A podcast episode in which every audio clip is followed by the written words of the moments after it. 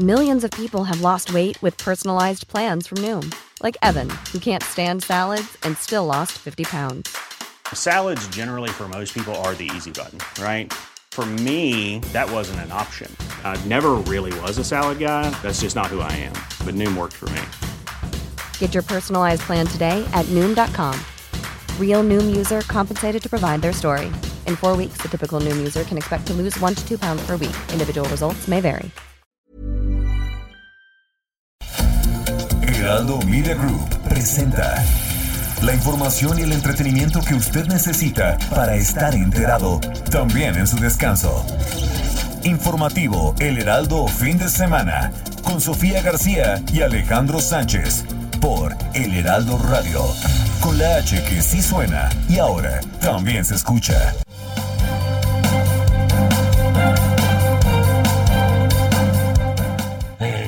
Eh, las universidades públicas, hasta la UNAM, se volvió individualista, eh, defensora de estos proyectos eh, neoliberales. Perdió eh, su esencia.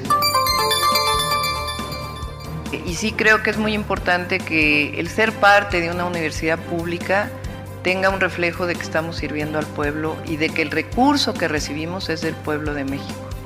Tanto nuestro salario como profesores universitarios, como investigadores, y que también los estudiantes sepan que están asistiendo a una universidad pública prácticamente gratuita, gracias a muchos movimientos que evitaron su privatización y gracias al pueblo de México que paga esta Universidad Nacional. La UNAM, presidenta, ha generado miles de profesionistas, científicos, ha generado arte, cultura y existe una pluralidad donde todos los egresados de la UNAM, como usted y como yo y como muchos de los que están aquí presentes, manifestamos nuestras ideas sin que nadie nos los limite. Entonces, yo hice lo que tenía que hacer. Si no, no estaría aquí. No podría dar la cara. Actué profesional y de una manera íntegra. Ahora, ya los imputados, si es el caso, seguramente presentarán sus defensas y como ya le dije, muchos de ellos ya ganaron los juicios. Va a ser, es más, el consorcio le ganó un juicio al, gobierno de la ciudad, creo que en 2015. Entonces, bueno, eso ya le corresponderá a la autoridad correspondiente. Si vendes, impuesto. Si donas, impuesto. Si heredas, impuesto. Pero si no haces nada de lo anterior y votas, subsidio y beca.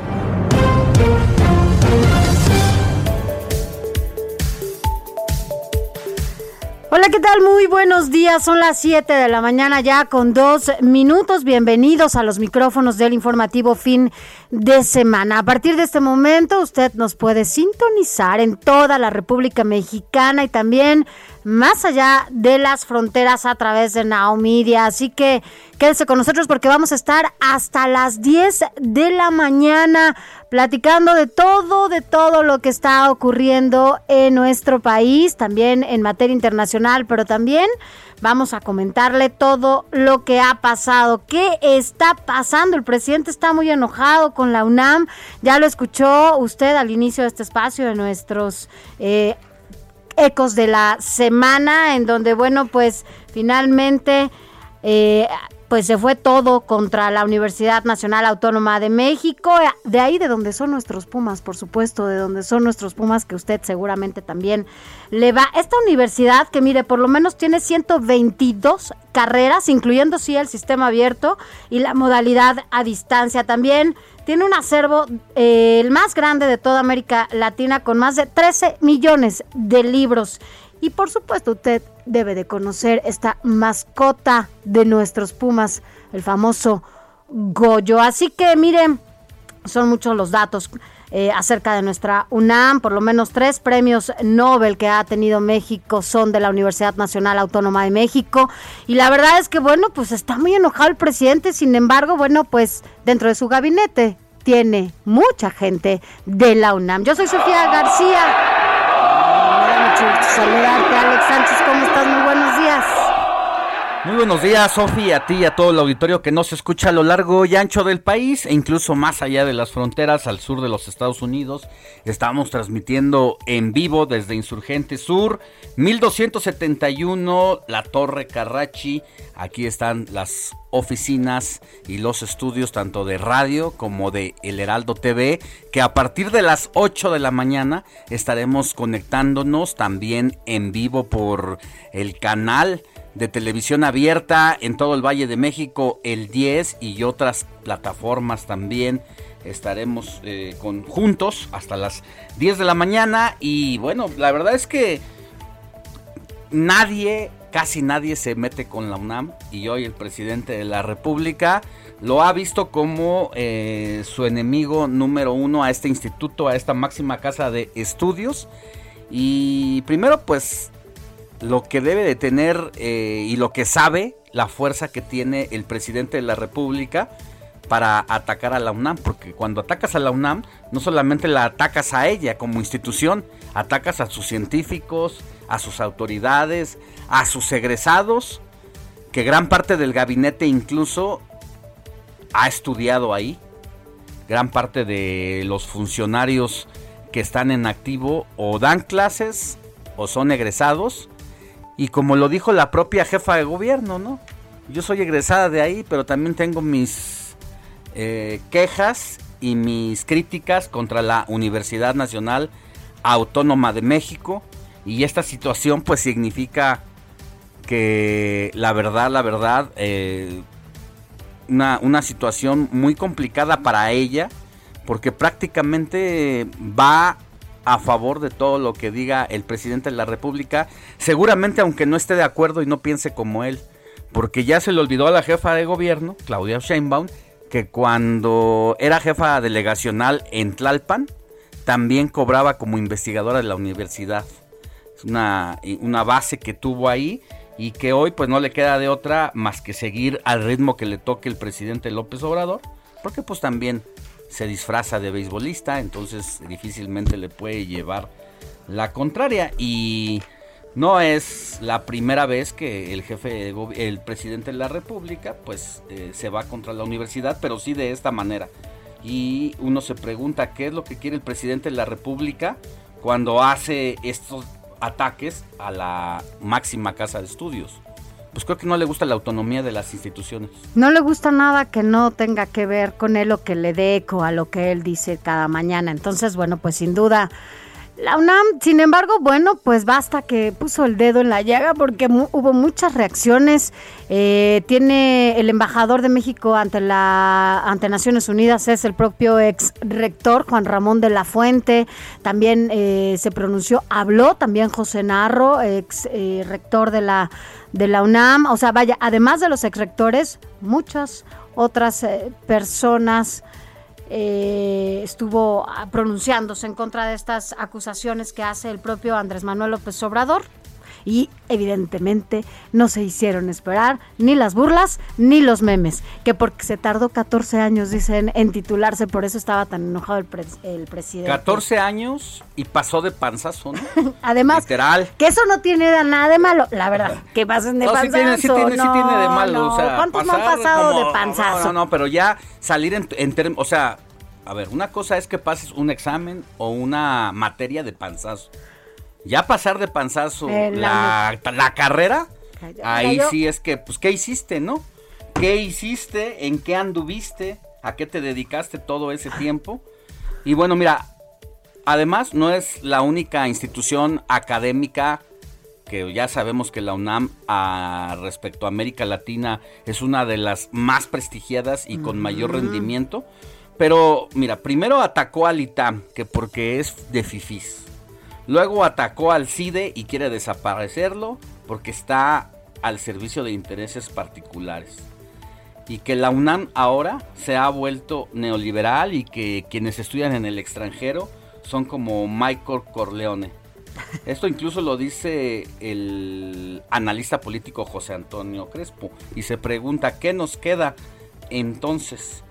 Y uno se pregunta si lo que quiere Andrés Manuel López Obrador es el rendimiento de la Universidad Autónoma de la Ciudad de México, que él instituyó hace 17 años y que de acuerdo a los datos del Centro de Estudios Educativos y Sociales, que es una institución de investigación académica de la educación que busca el que se incida en la reducción de la desigualdad educativa y social. ¿Sabes qué? Que hizo una evaluación de todas las universidades. ¿Y sabes cuál es la peor universidad de México? Esa, la Universidad Autónoma de la Ciudad de México que él instituyó. Cuando y que solamente tiene esto en 2001 y que sabes cuántos egresados tiene al año? ¿Cuántos? 18. No, que bueno. se titulan. Nada que ver con la Universidad Nacional Autónoma de México. Pues mira, eh, de acuerdo al estudio que hace este organismo, la eficiencia terminal que representa el número de egresados que logran titularse antes de seis años desde su ingreso, pues eh, la Universidad Autónoma de la Ciudad de México es la peor. Está primero que nada la Universidad Autónoma del de, la, de México, que es la, La UAM, UAM, tiene ajá. 62.3% de, de efectividad académica. El Instituto Politécnico Nacional tiene 58.6. Sí. La UNAM tiene 31.5. Y eh, del 58.5 con que promedian las universidades estatales.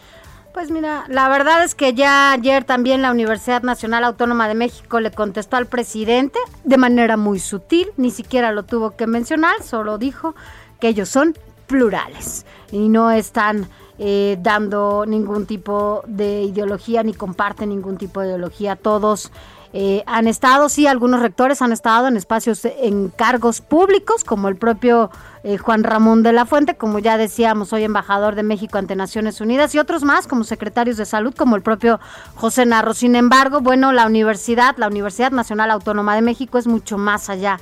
De eso es una universidad eh, de las mejores, la segunda, creo, la primera universidad eh, no solamente más grande, sino en cuestiones académicas, la mejor en Latinoamérica y por ello tenemos mucho que agradecerle. Además, una universidad en donde mucha gente obtiene becas, son cientos, bueno, ya decía 122 carreras, también el sistema abierto. Vaya, hay mucho más que agradecerle a la UNAM que en lugar de estar peleando con la universidad. Yo no sé por qué esa insistencia de querer pelear a fuerza con quienes no comparten sus mismas, eh, pues su mismo discurso y sus mismas ideas y lo que él lo que él necesita que le pues estén Porque no le- replicando, porque ¿no? le gusta eh, que le cuestionen su manera de gobernar y porque los centros universitarios, no se diga la UNAM, pues es un semillero de pensamiento Claro. en donde no tan fácilmente, no tan fácil, eh, te dejas llevar en medio de que de un cuestionamiento de la corrupción en su administración o de la corrupción de Pío López Obrador y no tan fácil te dejas engatusar con un pañuelito blanco Exacto. o con un, un berreo ahí como, como borreguito Así o que un abrazos no balazos. Y entonces como hay un replanteamiento y una contradicción o más bien un cuestionamiento a esas a esa manera de gobernar pues obviamente seguramente se siente amenazado Claro. y entonces eh, haces todo por que tu reinado pues lo quieres cuidar de una forma y eso es lo que intenta el presidente López Obrador se siente el rey eh, y no quiere la crítica ¿no? eh, de ninguna institución No quiere que nadie le diga nada, pero mire, díganos usted qué piensa, qué piensa de este conflicto entre el presidente de, que él provoca, pues, que el presidente de la República, Andrés Manuel López Obrador, provoca contra la UNAM y se le va a la yugular y diciéndoles que bueno, que son neoliberales y de derecha. Cuéntenos, díganos qué opina de ese de ese conflicto entre el presidente y la Universidad Nacional Autónoma de México. Le recordamos nuestro WhatsApp 55 91 63 51 19 55 91 63 51 19. Recuerde que también lo puede hacer a través de nuestras redes sociales. Mi Twitter también díganos si ya está con su café y desayunando. Tú, Sánchez, yo ya sé que va a desayunar Alex, por cierto. En un minuto, eh, bueno, no, más adelante ya ve, le voy a mandar unas fotitos de lo que va a desayunar aquí con todo el staff del Heraldo Media Group. Mi Twitter, arroba Sofi García MX. Yo soy Alejandro Sánchez, escríbame a mi Twitter arroba Alex Sánchez MX. Recuerde que nos está escuchando a través de todas las frecuencias radiofónicas del Heraldo Radio en todo el país y al sur de los Estados Unidos. Y así arrancamos con la información. Informativo El Heraldo fin de semana. Lo más importante en resumen. Mire, esto se dio a conocer anoche ya algo tarde y es que fueron momentos de angustia los que se vivieron anoche en Matamoros, Tamaulipas, luego de que presuntos delincuentes atacaron a balazos a miembros de la policía y militares que patrullan esta ciudad, lo que desató una serie de bloqueos, quema de vehículos y persecuciones en distancias y en distintas partes de ese estado, allá en Matamoros, Tamaulipas. Y ante esta situación, el gobernador de Tamaulipas, Francisco Javier García Cabeza de Vaca, ha girado instrucciones para que elementos de la Secretaría de Seguridad Pública Estatal se concentren en Matamoros para atender la situación de riesgo y de la protección a la ciudadanía. En más información, al iniciar este viernes una gira de trabajo por Guerrero, el presidente Andrés Manuel López Obrador aseguró que si no hay buenos hospitales, médicos y medicinas en ese estado, allá en Guerrero, no servirá de nada la descentralización de la Secretaría de Salud y el establecimiento en el estado, es decir, que se muden a ese estado de Guerrero. Así lo dijo el presidente Andrés Manuel López Obrador. No puede ser que aquí sea la sede de la Secretaría de Salud y que no haya médicos, que no haya especialistas, que no haya medicinas. Sería el colmo. Sí, porque hemos visto cómo ha habido incluso manifestaciones y se han paralizado las actividades por parte del cuerpo médico a raíz de la falta, pues no solamente de, medicamentos, que no es propio de Guerrero, sino de todas las instituciones del país. Y eh, pues curiosamente ocurre esta situación de manera más aguda en el lugar donde piensa hacer o que esté en lo adelante, en lo sucesivo, la eh, Secretaría de Salubridad. Por, otra, por otro lado, el Instituto Nacional de Estadística y Geografía, el INEGI, informó que durante la primera quincena de octubre, la inflación se ubicó en 6.12%, lo que le mantiene a más del doble del 3% previsto por el Banco de México esto ya que principalmente el incremento en los precios de alimentos y energéticos pues están todos los días como una constante. Un juez de control vinculó a proceso a Giovanni N. alias el alemán, quien es señalado como jefe de los delincuentes que atentaron la semana pasada, usted lo recuerda, contra un empresario eh, de nombre Eduardo Beaben en las inmediaciones del Aeropuerto Internacional de la Ciudad de México. Esta balacera que se dio justamente afuera de la terminal número 2 a plena luz del día. Bueno, pues ya, ya lo vinculan a proceso. En temas de la capital, el alcalde de Miguel Hidalgo, Mauricio Tabe, va a encabezar este sábado los trabajos de rehabilitación en la escuela secundaria diurna 254 Nagoya, ubicada en la colonia Popotla. El reporte completo lo tendremos en un rato más a través del Heraldo Televisión. vámonos rápidamente a información internacional. Mire, los líderes de la Unión Europea despidieron como se merece, como se debe, a la canciller alemana Angela Merkel, quien recibió una ovación de pie durante su participación en la cumbre europea número 107 que se celebró ayer viernes en Bruselas, Bélgica. Nuevas filtraciones por parte de varios ex empleados de Facebook al diario The Washington Post revelaron que esta red social incurrió en desidia tras las elecciones presidenciales en Estados Unidos de noviembre pasado y desactivó las medidas de precaución ante el asalto al Capitolio del pasado 6 de enero. Vámonos rápidamente a un adelantito de lo más importante de los deportes con Adrián Caloca. Muy buenos días, Adriancito.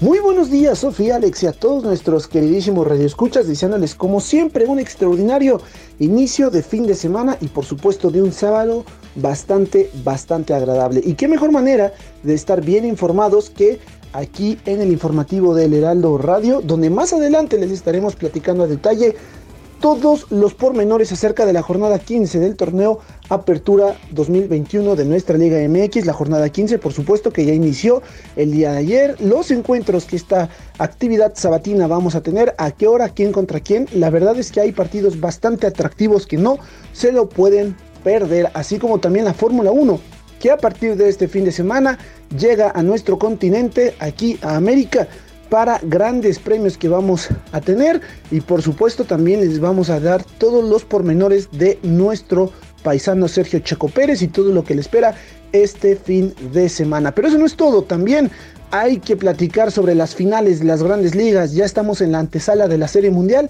y hay presentaciones mexicanas que por supuesto también hay que resaltar que estarán presentes. Chicos, por eso más adelante y en instantes, Sofi, Alex, estaremos platicando de todo esto y mucho más a detalle.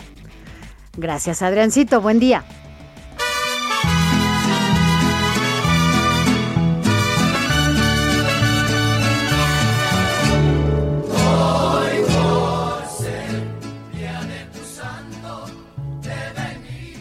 Mi querida Moni, muy buenos días. ¿A quién celebramos el día de hoy? Y déjame decirte que eh, quien ha cumplido años ayer es el más joven colaborador de este espacio de fin de semana, Adrián Caloca. Ah, ¡Feliz cumpleaños! Ayer que fue. ¡Felicidades! ¡Caloquita! ¡Un abrazo! Caloquita. Ay, ¿Verdad? sí, está Adriancito, chiquito, sí. Caloca. Es que es un jovencito, como dices, Alex. Es el bebé Felicidades. del- del- Un bebé. Muy bien. Muy buenos días, Sofía, Alex. Qué gusto saludarlos, amigos. Pues hoy le vamos a dar un abrazo, además de Adriancito Caloca, a quien lleve por nombre Juan. Hoy festejamos a Juan de Capistrano, que fíjense, cuyo significado es el fiel a Dios. Nació en el año de 1386 en Italia y fue un fraile franciscano. Se lanzó a predicar los evangelios por Europa, predicó en las plazas, acudió a un elevado número de personas a, a las distintas ciudades donde le llamaban el Padre Piadoso.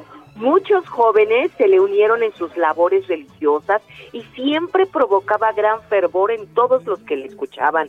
Llegó a producir espontáneas quemas de libros de brujería. Sus discursos duraban entre dos y tres horas y su rutina diaria era dormir y comer poco y ser siempre amable con los demás. Ya para finalizar les cuento que en Alemania ejerció la actividad de inquisidor varias veces condenando la herejía, el amor mundano y la vanidad. Allá en Breslavia reclamó la expulsión de judíos de esa ciudad, incluso llegó a mandar a quemar a 40 de ellos. Esto en la plaza del mercado de Berlín, los persiguió en Sicilia, Morovia y Polonia. Esta es la vida, en resumen, de Juan de Capistrano. Y además de darle un abrazo a todos los que lleven por nombre Juan, también a Ignacio, a Joseph, Román, Severino, Arnoldo, Alberto, Leonardo y Adrián. Muchas felicidades. Pues un abrazo y una felicitación a todos ellos y los que celebran también otras causas. Mi querida Moni, te mandamos un abrazo, que tengas buen día y al ratito bajas por acá porque te vamos a Claro. invitar a desayunar. Ay, ahorita abajo. Gracias, buenos días. Buen día. Venimos todos con gusto y placer. Escríbanos o mándenos un mensaje de voz al WhatsApp del informativo fin de semana 5591 63 5119. Mire, eh, se colocaron, se colocaron desde ayer grandes, gigantes alebrijes allá en el Rockefeller Center de Nueva York y que bueno, son obra de artesanos eh, oaxaqueños que son Jacobo y María de Los Ángeles de San Martín Tilcajete. Allá estuvo el gobernador de ese estado y bueno, pues Alejandro Murat señaló que su gobierno ha cumplido con el objetivo de llevar cada vez más a Oaxaca al mundo y más del mundo a Oaxaca. Quiero decirles que estoy muy agradecido, esto es lo que dijo el gobernador allá en la ciudad de Nueva York, puesto que Oaxaca tiene un propósito que nos gusta resumir en una frase. Queremos más Oaxaca en el mundo y más del mundo en Oaxaca y el estar aquí en el Rockefeller Center de Nueva York develando estos alebrijes e iniciando esta jornada festiva de promoción económica y cultural, sabemos que estamos logrando ese propósito. Así es, y bueno, pues allá estará estas actividades del mes de Oaxaca en los Estados Unidos, un espacio que dio a conocer el propio gobernador de promoción económica y cultural, eh, realizado en coordinación con el embajador de Estados Unidos. Eh, de México en Estados Unidos, Esteban Moctezuma Barragán, con el objetivo de acelerar la reactivación en la entidad mediante la atracción de inversiones y turismo. Pausa y volvemos con más. La noticia no descansa. Usted necesita estar bien informado también el fin de semana. Esto es Informativo El Heraldo Fin de Semana. Informativo Heraldo Fin de Semana. Regresamos. Hoy, 23 de octubre, se celebra en México el Día del Médico, que busca reconocer la labor de todos los médicos que salvan vidas y que ofrecen una esperanza de seguir adelante. Esta fecha fue instituida en 1937 durante la Convención de Sindicatos Médicos Confederados de la República en homenaje al doctor Valentín Gómez Farías, quien en 1833 inauguró el establecimiento de ciencias médicas en la Ciudad de México. El establecimiento es un antecedente de la Facultad de Medicina.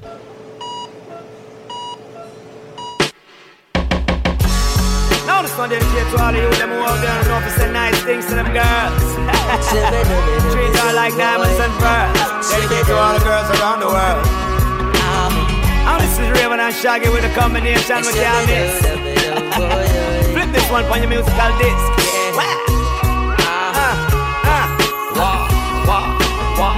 Girl, you're my angel. You're my darling angel. Ah. Closer than my peeps, you are to me, baby. Shorty, you're my ah. angel. You're my darling angel. Girl, you're my friend when I'm in need, baby. Life is one big party when you're still young. But who's gonna have your back when it's all done? It's all good when you lift it up. 7 de la mañana con 31 minutos, 31 minutos, hora del centro de la República. Gran rola en la efeméride musical de este sábado. Recordamos al músico, cantante y DJ jamaiquino Shaggy, cuyo nombre real es Ordil Richard, quien ayer 22 de octubre cumplió 53 años. Por eso estamos escuchando Ángel, el tema que lo catapultó a la fama y que forma parte del álbum Hot Shot que fue publicado en el año 2000.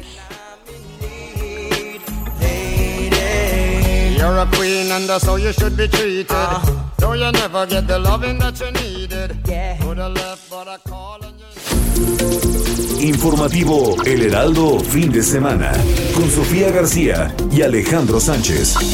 Síganos.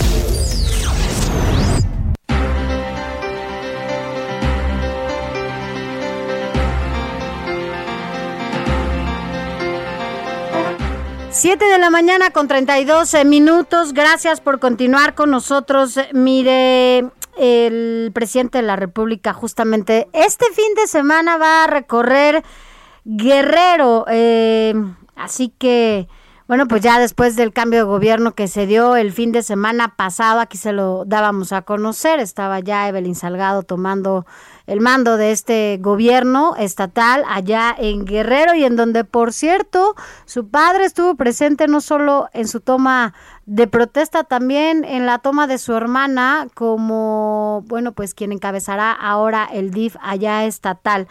Pero quien tiene toda la información sobre este recorrido por el estado de Guerrero es Paris Salazar. Muy buenos días. Buenos días, Sofía, Alejandro. El presidente Andrés Manuel López Obrador encabezó una reunión con autoridades locales de Guerrero y anunció que se ampliará la cobertura de los programas sociales, que los municipios se integrarán a la pavimentación de caminos rurales y que habrá obras públicas con prioridades establecidas por los propios ayuntamientos. En el municipio de Metlaltonoc aseguró que si no hay buenos hospitales, médicos y medicinas en Guerrero, no servirá de nada la descentralización de la Secretaría de Salud. No es, a ver, eh, hablamos con la NASA, hablamos con el Pentágono, con el Departamento de Estado en Estados Unidos, una gran empresa, y a ver, les pagamos una renta para colocar un satélite que alumbre todo el territorio y que de esa manera tengamos el Internet. Pues no, eso funciona para la radio, para el teléfono, para la televisión, pero no para el Internet.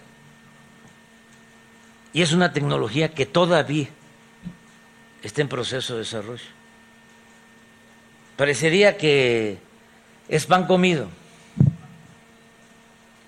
tamalitos de chipilín, pero no, nada más que es importantísimo porque cuando tengamos Internet en todo el territorio, se va a consolidar la transformación de México. Consideró que cuando se logre la cobertura total de Internet en el país, se va a consolidar la transformación de México. No puede ser que aquí sea la sede de la Secretaría de Salud y que no haya médicos, que no haya especialistas, que no haya medicinas. Sería el colmo. Por su parte, la gobernadora de Guerrero, Evelyn Salgado, dijo que su gobierno reforzará los programas sociales federales y que se va a trabajar en coordinación. Cuente con todo el apoyo, con todo el respaldo, señor presidente, y con la perfecta coordinación que vamos a tener a nivel federal, estatal y municipal, porque hemos dicho que más allá de los colores partidistas, se tiene que gobernar para, todas, para todos por igual presidentas y presidentes cuenten también con todo el apoyo, porque vamos a ponernos la camiseta de guerrero, no la camiseta de los colores de partido. Aquí vamos a trabajar juntas y juntos de la mano para transformar a nuestro Estado. Este sábado, el presidente López Obrador tendrá eventos con autoridades locales de Tlapa, de Malintepec y de San Luis Acatlán. Y el día de mañana en Chilpancingo presentará el plan de apoyo para Guerrero. Esa es la información. Pues ahí está, muchas gracias a Paris Salazar, quien sigue las actividades del presidente de la República este fin de semana y ahora es momento de ir con Iván Saldaña porque nos cuenta cómo el expresidente de Bolivia, Evo Morales, que se encuentra de visita en México en esta ocasión y que ya sabemos que fue prácticamente salvado por el gobierno de López Obrador después de el golpe que le dieron allá para deponerlo del poder, pues ha revelado eh, el expresidente de Bolivia que se fue de México para fortalecer a López Obrador. Escuchemos a Iván Saldana. Buenos días, auditorio Sofía Alejandro. De visita en México, el expresidente de Bolivia, Evo Morales, advirtió que nacionalizar el litio impulsó el golpe de Estado en su país en 2019. Sin embargo, enfatizó que el aprovechamiento de este mineral debe estar en manos de los estados y no de empresas privadas. La industria del litio debe estar en manos de estados, no del sector privado. Eso no es experiencia. Las declaraciones del exmandatario se dieron en conferencia de prensa en un hotel de paseo de la Reforma, luego de que se le preguntara su opinión sobre la reforma eléctrica del presidente Andrés Manuel López Obrador, en la que se propone establecer en la Constitución que la explotación de los yacimientos de litio y demás minerales estratégicos serán exclusivos de la nación. Morales respondió que no tiene mucho que sugerir porque se trata de un tema de soberanía de cada país, pero agregó que saluda a la política. Al mismo tiempo compartió la experiencia de su gobierno al nacionalizar el litio en Bolivia, la nación con mayores reservas de este recurso en el mundo. Seguramente ustedes están informados, o congresistas norteamericanos, si conocen que el golpe de Estado ha sido por el litio, desde Estados Unidos. Dueño de Tesla, textualmente, que participó en el golpe de Estado por el litio. Y ahora nos hemos informado por los medios de comunicación bajo una investigación que Inglaterra, mediante su agencia de inteligencia M15, participó en el golpe de Estado. Si no nos perdona a los llamados indios el haber empezado a dar el valor agregado a nuestros recursos naturales.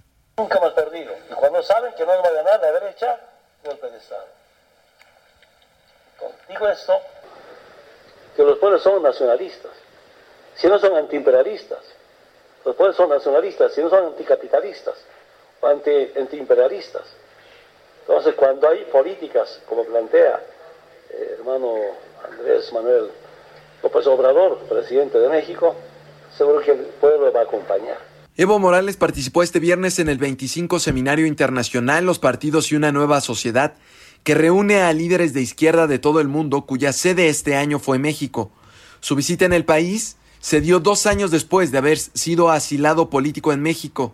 Y sobre esto fue cuestionado y reveló que el 6 de diciembre del 2019 salió de México rumbo a Cuba para no afectar políticamente al presidente Andrés Manuel López Obrador, pues de forma contraria buscó fortalecerlo. ¿Consideró que su presencia aquí en México podía poner en riesgo al presidente López Obrador en términos políticos? Y por eso me fue a Argentina para blindar. ¿Para blindar al presidente López Obrador? Estamos hablando para fortalecerlo. ¿Perdón? Es para fortalecer o compartir experiencias de lucha de trabajo. Evo Morales estuvo asilado en México del 12 de noviembre al 6 de diciembre del 2019, tras acusar que fue víctima de un golpe de Estado y que el arropo del gobierno de López Obrador le salvó la vida. Sofía Alejandro, la información esta mañana. Gracias, Iván Saldaña. Y bueno, destacar aquí la importancia que tiene, además de participar en estos foros de movimientos y partidos de izquierda aquí en la Ciudad de México, pues la visita que hace el expresidente de Bolivia está siendo aprovechada precisamente por la cuarta transformación, dado que eh, Evo Morales pues sí tiene un poco bien manejada o mal manejada como quiera que haya sido el tema de la explotación del litio en su país, pues la verdad es que sí tiene como esta cancha ya recorrida en torno a la explotación de este mineral que está siendo pues el tema de este momento aquí en México, porque hasta antes de los yacimientos descubiertos de litio en Sonora, aquí en el país, allá en Bolivia, el 70% de la explotación que se hacía de ese recurso material en todo el mundo se daba precisamente ahí en, en ese país sudamericano eh, Evo Morales dio todas las concesiones a empresas chinas porque pues eh, el país boliviano no tenía la capacidad ni las herramientas ni nada de lo que se requiere para la explotación y por eso la visita en este contexto cobra especial interés en México para venir a aconsejar a eh, la presidencia de Andrés Manuel López Obrador en torno a cómo debe ser la explotación de litio. 8 de la mañana con, perdónenme, 7 de la mañana con 42 minutos hora del centro de la República. Así Informativo El Heraldo fin de semana con Sofía García y Alejandro Sánchez. Síganos.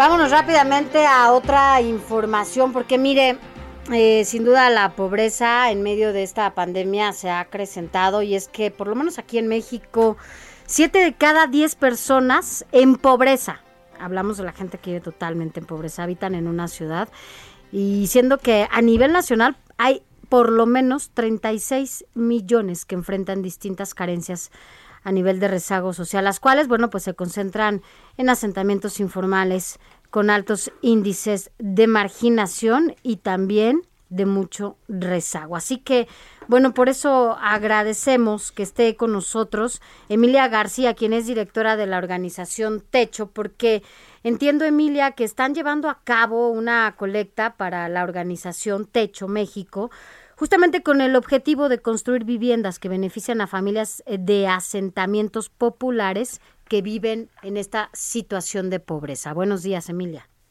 Muy buenos días, Sofía, Alejandro, muchas gracias por el espacio. Así es, este fin de semana desde ayer empezamos la, la colecta nacional, es un evento que hacemos una vez al año, así que viernes, sábado y domingo vamos a estar más de 1.300 voluntarios en siete ciudades del país, entre ellas, bueno, Ciudad de México, Toluca, Puebla, Querétaro, Guadalajara, Monterrey y Oaxaca, eh, y vamos a estar pues justamente invitando a las personas a que se sumen, eh, con un donativo. También pueden donar, si no nos ven en la calle, también pueden donar en línea. La página es techomx.org, diagonal espacios dignos. Justamente hablando, como, como dices, pues de esta población que lamentablemente pues es, tiene un nivel de vulnerabilidad muy alto y pues más en, con el contexto de, de la pandemia queremos poder ser lo más estratégicos posible. Entonces, eh, son por lo menos estos cuatro o cinco estados donde se va a llevar la colecta y donde se piensa eh, pues apoyar a los mexicanos que viven en esta situación, ¿también son de los mismos estados?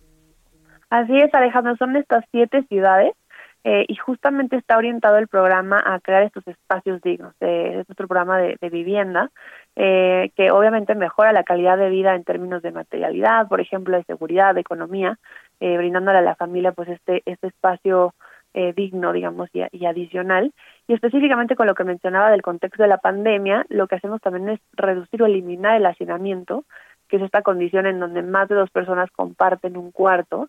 Eh, y como se imaginarán, pues es una, es una cosa que en el contexto de la pandemia nos pone en mayor riesgo, ¿no? De hecho, esta variable en varios estudios ha sido identificada como la que más eleva el riesgo de contagio y muerte por COVID, incluso por encima de ser de la tercera edad o de tener alguna enfermedad cardiopulmonar que tenemos como bien identificada que, que eleva nuestro riesgo. Esta es la número uno. Entonces queremos ser lo más estratégicos posible con esta población que de por sí ya está en una situación crítica. ¿Cuál es el objetivo, Emilia? ¿Cuál es más bien la meta en este, este año para la recaudación?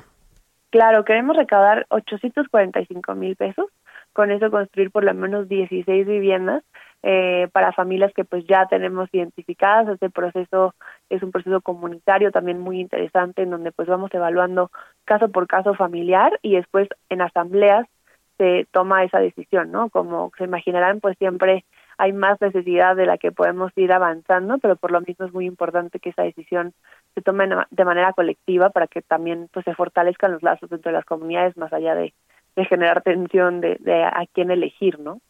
Emilia, eh, antes de despedirnos y ya por último, eh, a partir de ya está abierta la convocatoria para que se pueda hacer el donativo y hasta cuándo.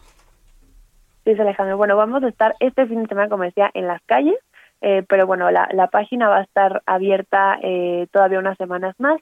La repito para el auditorio, ojalá que se puedan sumar, es techomx.org, diagonal, espacios dignos. Ahí pueden dejar también todos sus datos, somos una donataria autorizada, así que todo lo que donen es deducible de impuestos.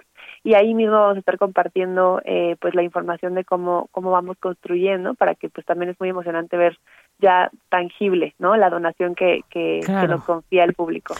Pues Emilia García, directora de esta organización Techo México, gracias por estar con nosotros y esperemos que esa meta se cumpla pronto, incluso que sea rebasada. Y ya después Ojalá nos cuentas sí. cómo, cómo les fue y bueno, pues para nosotros es un gusto poder eh, aportar algo desde estos micrófonos para que la gente que nos escuche pueda donar y compartir un poco de lo que tiene eh, con la gente que menos tiene. Gracias, Emilia. Gracias a ustedes. Bonito día. Buen, Buen día. día, hasta luego. Informativo El Heraldo, fin de semana, con Sofía García y Alejandro Sánchez. Síganos.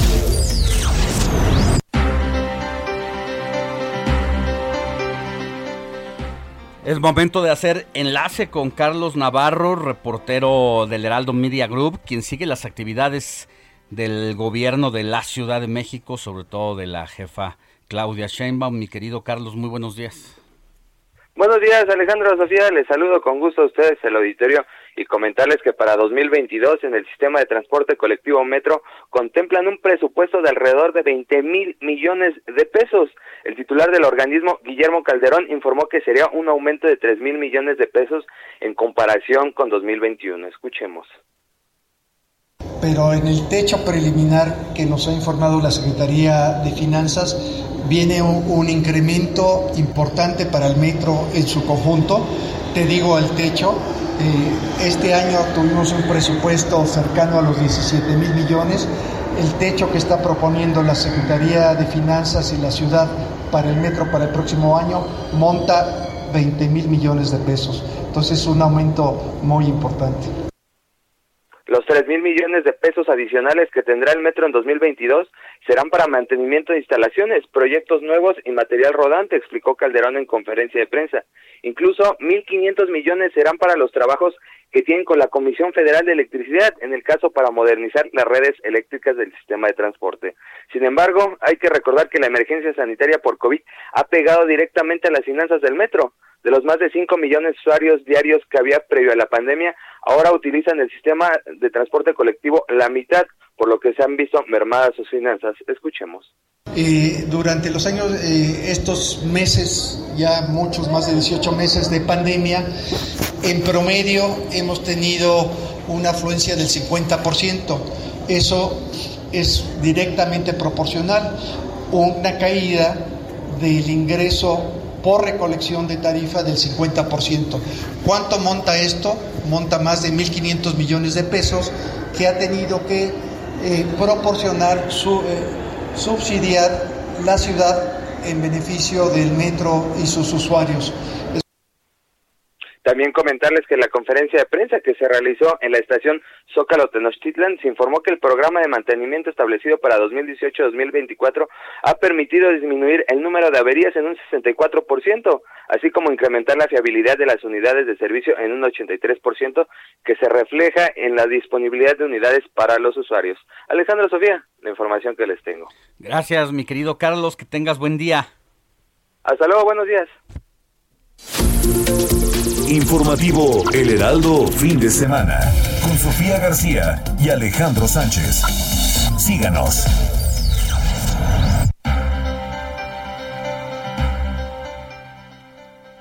Inicia en, la, en el Poder Judicial de la Ciudad de México el proceso de la acción para el presidente del órgano judicial. Hoy se inició el proceso de registro de aspirantes precisamente para el periodo del primero de enero de 2022 al 31 de diciembre de 2025. Las bases establecen que la elección correspondiente se va a efectuar el próximo día 27 en sesión del Pleno Público de Magistrados y Magistradas con la emisión de sufragio de forma presencial en el recinto de Niños Héroes 150 a partir de ya y hasta el próximo jueves los aspirantes al cargo van a poder registrar su candidatura ante la primera Secretaría de Acuerdos de la Presidencia y del Pleno del Tribunal Superior de Justicia del Poder Judicial de la Ciudad de México en horario de 9 a 15 horas. Posteriormente al cierre de registro, la primera Secretaría de Acuerdos del Pleno y de la Presidencia va a efectuar la verificación de que los aspirantes inscritos cumplan con el requisito de contar con una antigüedad no menor de tres años en el cargo de magistrado. A aquellos que cumplan se les comunicará por escrito eh, y se les dará un número de folio correspondiente. Enseguida el presidente del Tribunal Superior de Justicia deberá convocar a sesión de pleno con carácter de privado en la que los aspirantes de forma presencial deberán exponer su plan de trabajo. El orden de la exposición será determinado mediante un sorteo. Concluido el proceso, se hará la declaratoria formal del ganador, quien va a ejercer el cargo de presidente ya le decía, entre el 1 de enero de 2022 y el 31 de diciembre de 2025. O sea que estrenando el año se estrena eh, presidente del tribunal y el cual deberá rendir la protesta de ley pues en la sesión de pleno público a celebrarse pues precisamente en los primeros días hábiles de 2022. El primero en registrar su candidatura fue el actual magistrado Rafael Guerra Álvarez, quien es el presidente del órgano judicial capitalino, porque a partir de este proceso, de acuerdo a una reforma que se hizo en el Congreso de la Ciudad de México, será la primera vez que podrá reelegirse quien es actualmente el presidente del Poder Tribunal de Superior de Justicia aquí en la Ciudad de México. Ya son las 7 de la mañana con 53 minutos. Estamos a punto de irnos a una pausa para regresar con usted y conectarnos en la en todas las frecuencias, seguir por todos los eh, distintas eh, frecuencias radiofónicas a lo largo y ancho del país y estaremos también conectados a partir de las 8 de la mañana por el Heraldo Televisión en el canal 10 de televisión abierta en el Valle de México y por distintos eh, canales de paga en lo largo y ancho del país.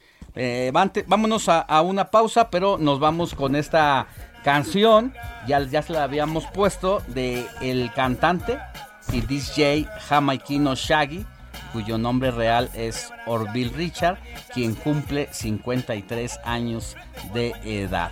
Es la rola Ángel y así nos vamos a una pausa informativa.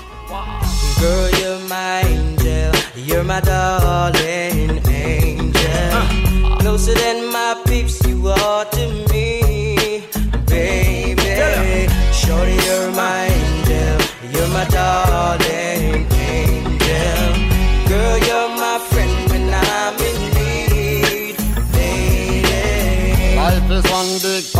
you're still young, but who's gonna have your back when it's all done? Yeah. It's all good when you live for your pure fun. Can't be a fool, son. What about the long run? La noticia no descansa. Usted necesita estar bien informado también el fin de semana. Esto es Informativo El Heraldo Fin de Semana. Iniciamos con el informativo fin de semana. La Ciudad de México sigue en semáforo verde. ¿Qué pasa con la miscelánea fiscal? Un experto nos dirá todo sobre el tema. Y hoy es el Día del Médico. ¿Sabían que hay un doctor que ganó un premio en poesía? Les tenemos la historia. Esto es informativo fin de semana con Sofía García y Alejandro Sánchez. Bienvenidos, gracias por estar con nosotros. Muy buenos días. A partir de este momento nos enlazamos de manera simultánea a través de todas las frecuencias de El Heraldo Radio en toda la República Mexicana y también más allá de las fronteras a través de Now Media y por supuesto a través de estas imágenes en El Heraldo Televisión. Quédese con nosotros de aquí hasta las 10 de la mañana porque vamos a tener muchas cosas de qué platicar con todos ustedes, así que quédese. Entonces, seguramente usted ya está desayunando, tomándose su café.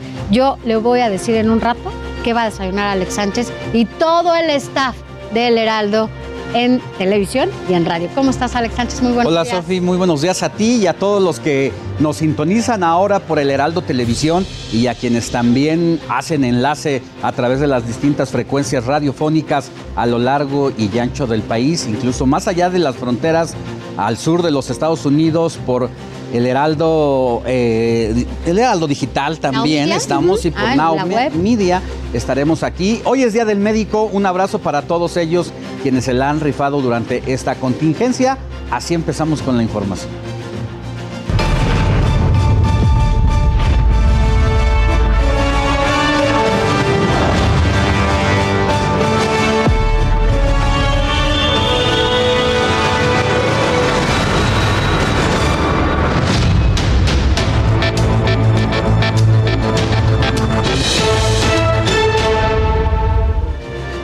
Comenzamos rápidamente con temas que tienen que ver con el país. El senador del PAN, Damián Cepeda, afirmó que el juicio de Rosario Robles no ha sido justo y reprochó también casos como el del exdirector de Pemex, Emilio Lozoya, a quien hasta se le ve, usted recuerda en esas imágenes, cenando tranquilamente en uno de los restaurantes más lujosos de la ciudad. Y bueno, pues esto fue lo que comentó Damián Cepeda con los enemigos del presidente. No hay justicia en este país. Esa es la verdad. Hay persecuciones políticas y con sus allegados. Véanlos comiendo a toda en uno de los restaurantes más lujosos del país. Mire, después de esta crisis que ha vivido el Tribunal Superior del Poder Judicial de la Federación. Eh, ya se reunieron con el quien es el secretario de Gobernación, Adán Augusto López, y en este encuentro se reconocieron pues en un apego incondicional a la división de poderes, así como trabajar de manera conjunta en favor de la confianza ciudadana en las instituciones electorales. Y el Instituto Nacional Electoral ya aprobó el diseño de la impresión de la boleta que se utilizará para la revocación de mandato del presidente Andrés Manuel López Obrador, la cual se contempla para el mes de marzo. La boleta será de color rosa con las marcas de agua que certifican su legalidad y tendrá la siguiente pregunta. Mire, escuche bien. ¿Estás de acuerdo en que Andrés Manuel López Obrador, presidente de los Estados Unidos mexicanos, se le revoque el mandato por pérdida de la confianza o que siga en la presidencia de la República hasta que termine su periodo. Esta pregunta, hacen unas preguntas maratónicas. Usted recuerda la, bueno, la consulta ciudadana eh, eh, a principios de, de año y bueno, pues ahora esta pregunta. Ya veremos cómo le va al presidente y si efectivamente se lleva a cabo esta revocación de mandatos y cumple con el porcentaje de población que tiene que asistir a las urnas. Y el presidente Andrés Manuel López Obrador recibió en Palacio Nacional al exmandatario de Bolivia, Evo Morales. En su cuenta de Twitter, el presidente mexicano difundió una fotografía del encuentro con el exmandatario, a quien calificó como el más auténtico representante de los pueblos originarios de la América Latina y el Caribe. Tras una reunión de casi dos horas, Morales salió del recinto histórico sin dar ningún tipo de declaración, pero lo que se dice que abordaron es el tema de cómo México debe enfrentar la explotación de litio. Ya recordábamos que el mandatario Evo Morales se convirtió en uno de los presidentes que en su administración tuvo el mayor número de explotación de este preciado mineral que se utiliza para la creación de pilas, no solamente de los automóviles, sino de todos los gadgets en el mundo. Y bueno, esa fuente de explotación estaba principalmente en Bolivia. Hoy la tenemos en México y estamos en marcha con ese plan para hacerlo llevarlo a cabo en los próximos, eh, pues ya meses. Así es. Mire, vámonos a, otros temas mucho más eh, relajados. Y es que, pues ya estamos a nada, a nada de iniciar con festividades. El Día de Muertos sí que son nuestras tradiciones, pero también las de Halloween, que sin duda, bueno, replicamos, sobre todo aquí en nuestro país, donde una de las principales maneras de celebrarlo es disfrazarse de algún personaje de película o cantante o un ídolo, vaya. Quien está justamente de moda, eso es el personaje que más acapara los disfraces esa, esa noche. Pero quien ya se estaba preparando imagínese usted. Es Mariana Rodríguez, quien es titular del DIF y también esposa del gobernador de Nuevo León, Samuel García. Mire, antes de platicar de qué nos vamos a disfrazar, Alex y yo vamos a, a escuchar lo siguiente. Pues todos los días. Llevo una sorpresa al palacio. Cinderella. Cinderella looking for a fella. ¿Qué traes? ¿Y a poco Cinderella tenía collar negro? Sí. ¿Cómo? A ver, vuelta. Estamos viendo imágenes en donde el gobernador, como ya lo escuchó de Nuevo, de Nuevo León, Samuel García, él está de dinosaurio, ¿no? ¿O qué es ese dinosaurio? Y su esposa está con un, pues con un vestido de princesa azul eh, cielo y de que es de Cenicienta y un collar negro. Pero bueno, ahí estamos viendo las imágenes en donde ya se están preparando para la noche de Halloween. Alex, ¿de qué te vas a disfrazar? Así es, no, todavía no sé de qué me voy a disfrazar. Seguramente de calabaza, yo creo. No, de calabacita. Conste, pero te compramos tus mallitas eh, anaranjadas, imagínense, Sin mallas, Alex. sin mallas. Con mallitas anaranjadas botarga, y su cosita de, de calabacita y demás. Pero eso es el próximo fin, ¿no? Ya tendríamos Ya, que eh, venir. de tener eh, el ya. souvenir listo Ya, para venir. De calabacita, Sánchez. Ya está. ¿Te vamos a maquillar de calabacita? Ah, Ándale. maquíllame de ¿Sí? calabacita. Bueno, yo, yo voy a venir de, de Catrina. A ver si sí, ¿no? Pero bueno, pues ya veremos dentro de ocho días. Bueno, y tenemos más información, sobre todo también del ámbito internacional. La reina Isabel II de 95 años asistió a un hospital para realizarse pruebas médicas. Posteriormente regresó al castillo con la recomendación de guardar reposo durante unos días, lo que provocó la cancelación de su visita a Irlanda del Norte. Oiga, mire, esto sin duda fue la nota de los espectáculos más impactantes del día de ayer es que Alec Baldwin mató por accidente, esto fue por accidente, a la que era la directora de fotografía de la película Rust. El actor disparó con un arma de utilería dentro del set de grabación.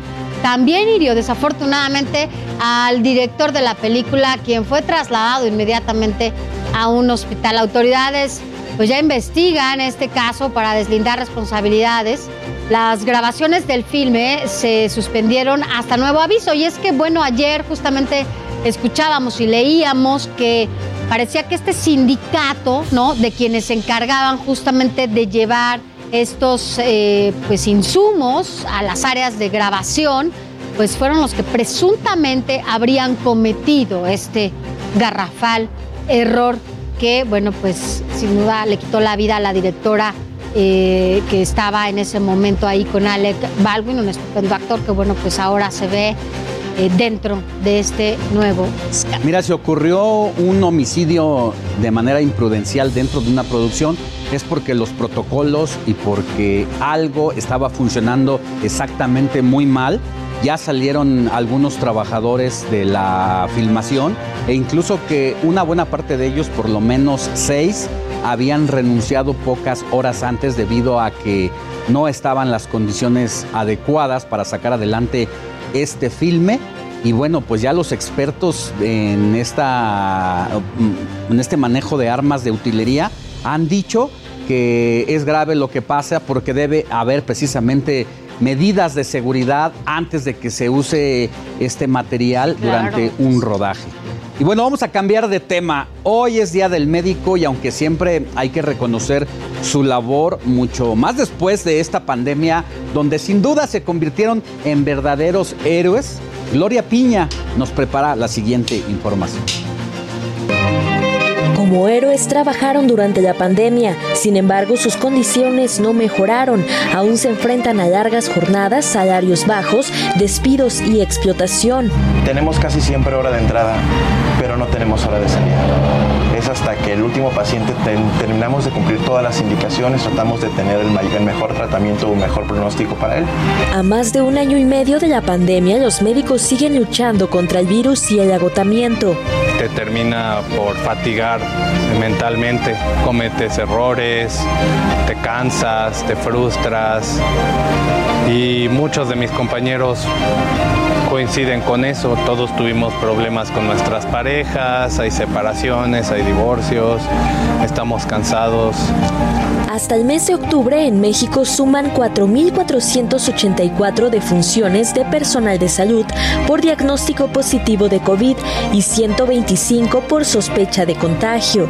Las entidades con más médicos fallecidos son Ciudad de México, Estado de México, Puebla, Veracruz y Jalisco.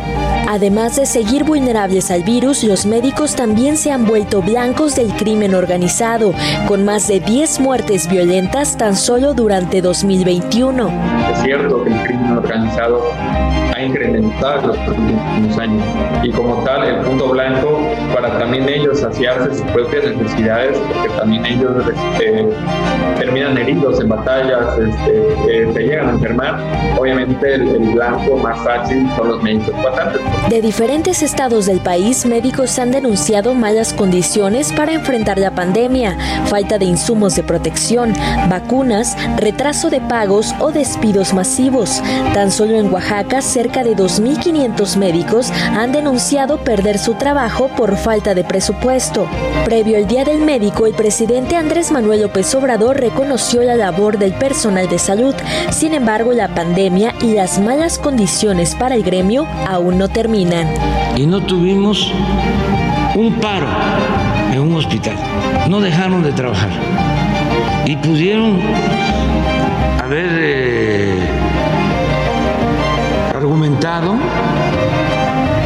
eh, con razón al principio de que no tenían equipos para protegerse. No teníamos camas, no había médicos especializados. tuvimos que formar médicos generales para atender enfermos de COVID. Gloria Piña, Heraldo Televisión.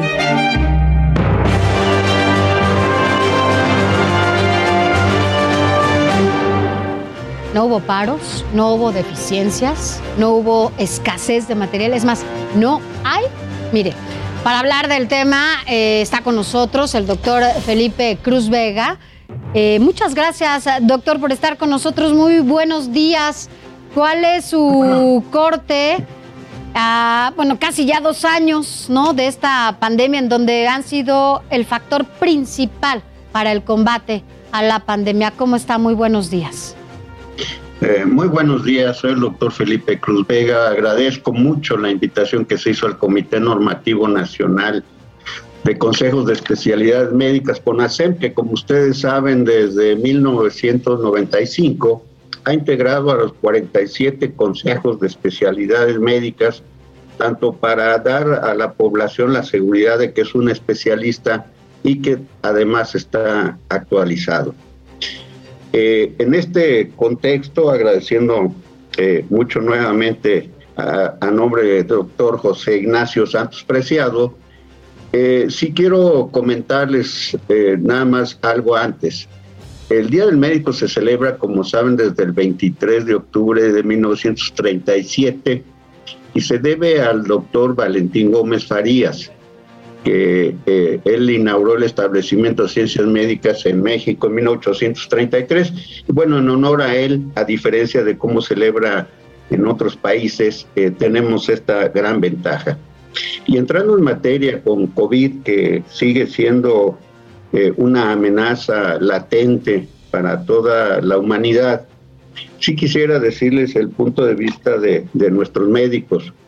Nunca se echaron para atrás siempre con sus capacidades, su formación, sobre todo humanística, han estado presentes. Este fue un evento que, como todos sabemos, súbito, inesperado, eh, con un bicho que no conocíamos, que hubo que ir investigando en paralelo a, la forma que atacó.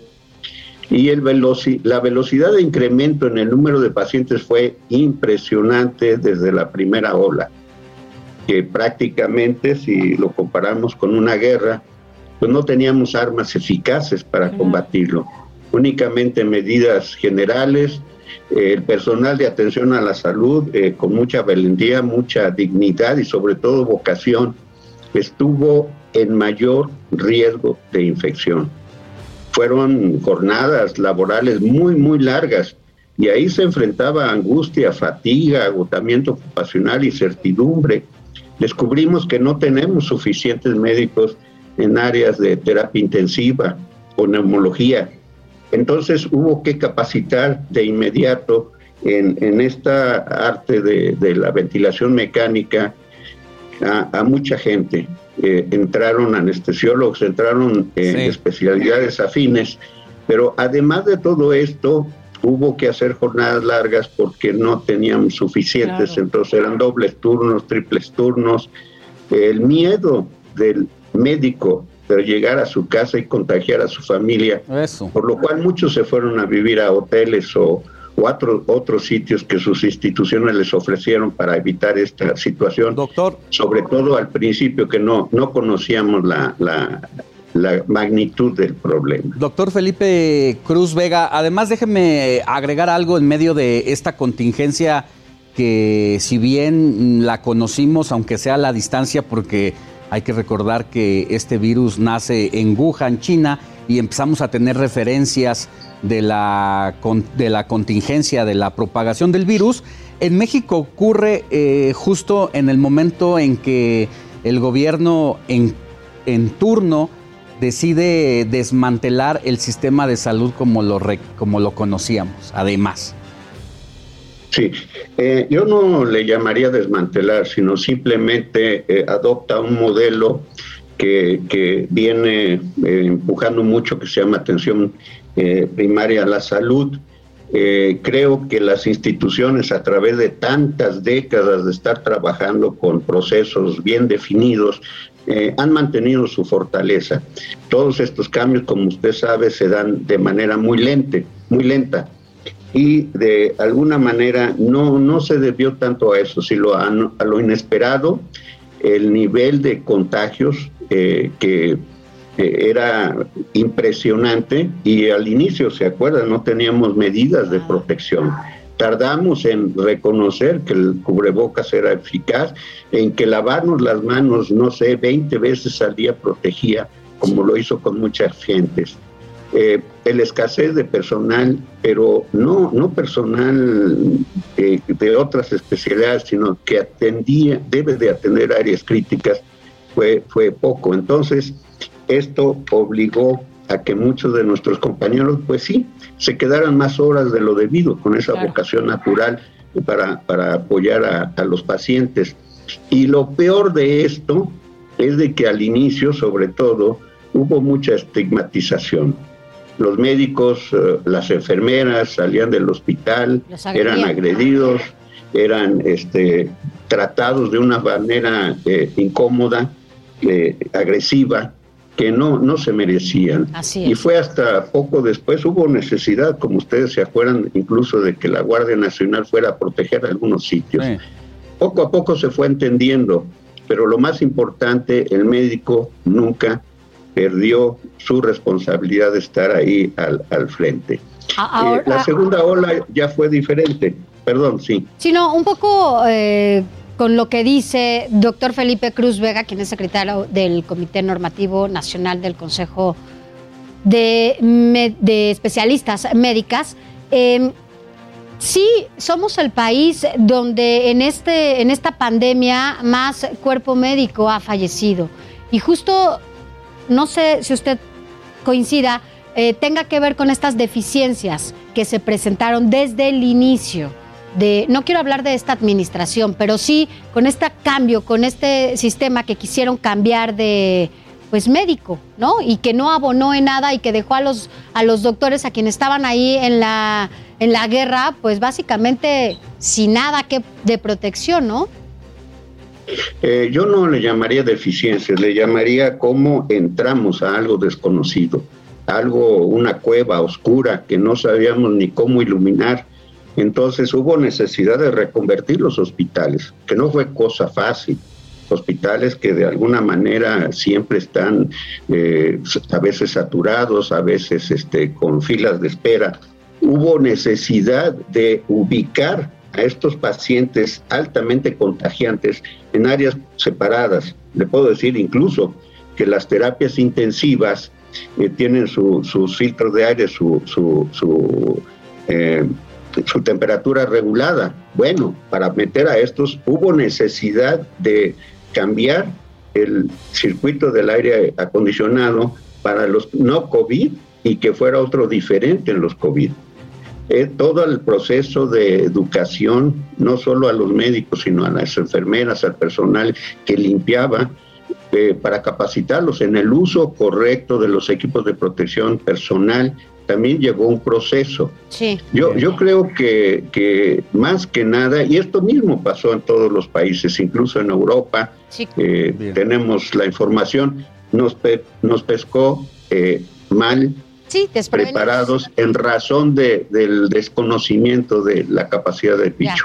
Doctor Felipe Cruz Vega, secretario del Comité Normativo Nacional del Consejo de Especialidades Médicas, gracias por haber estado con nosotros en este día, el Día del Médico. Gracias, muy Muchas buenos días. felicidades a usted y a todos sus compañeros. Y agradecimiento total, sobre todo por esta gran labor. Gracias. Muchas gracias, Alejandro, Sofía, que tengan un bello día. Gracias, Tenga buen día. igualmente. Y bueno, otra de las cosas que ya habremos de tratar también es el tema del salario de los médicos, porque Sí. hay médicos con altas especialidades que ganan menos de 12 mil pesos al mes en los hospitales ¿Cuántos años es? públicos, Ah, que casi se la pasan estudiando toda la vida. Sí. Bueno, hablando de este día, el médico mexicano Orlando Mondragón, de 28 años de edad, gracias a su obra Cuadernos de Patología Humana, obtuvo el premio internal de poesía Loeb, otorgado por la Fundación Española del mismo nombre, y se trata del ganador más joven que ha tenido este premio, creado en 1987 y compitió entre 2.775 participantes de 42 países, un joven orgullosamente mexicano que se va a volver ya desde este momento en un referente de la poesía. Veamos esta información. Orlando Mondragón es médico de profesión y poeta por pasión. Se convirtió a sus 28 años en el autor más joven en obtener el Premio Internacional de Low de Poesía por su escrito Cuadernos de Patología Humana. Esta obra retrata el dolor, la enfermedad y la muerte. Mezcla lo técnico de lo que conlleva el ser médico y la prosa de la poesía. Le tomo la mano a mi enfermo para saber que sigo vivo. Ha muerto unos instantes después de que mis manos buscaran despertar su sangre. Poesía de Orlando Mondragón. Ganó entre 2.775 participantes de 42 distintos países y lo dotarán con más de medio millón de pesos. Antes de participar en este premio, había sido galardonado en la poesía joven Alejandro Aura en 2017. Es originario de Cirándaro de los Chávez, un pequeño pueblo de Guerrero con menos de 20.000 pobladores. De joven, recitaba el álbum de oro del declamador universal a Amado Nervo y poetas de Tierra Caliente. La vida comienza con un gran éxito. Tomas el bebé con las manos. Está asustado. Tus guantes se manchan con la sangre de la madre. Luego de los gritos, vuelve el silencio. Poesía de Orlando Mondragón. En la secundaria descubrió su gusto por leer versos. Siempre fue lector, ya que sus padres, ambos maestros, le inculcaron este gusto. Actualmente realiza la especialidad en psiquiatría en el Hospital Psiquiátrico Fray Bernardino Álvarez. Así, con 28 años, Orlando Mondragón se convirtió en el poeta laureado más joven en la historia. Iván Márquez.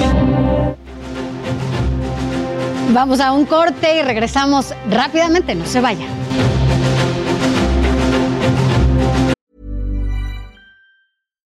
Millions of people have lost weight with personalized plans from Noom, like Evan, who can't stand salads and still lost 50 pounds.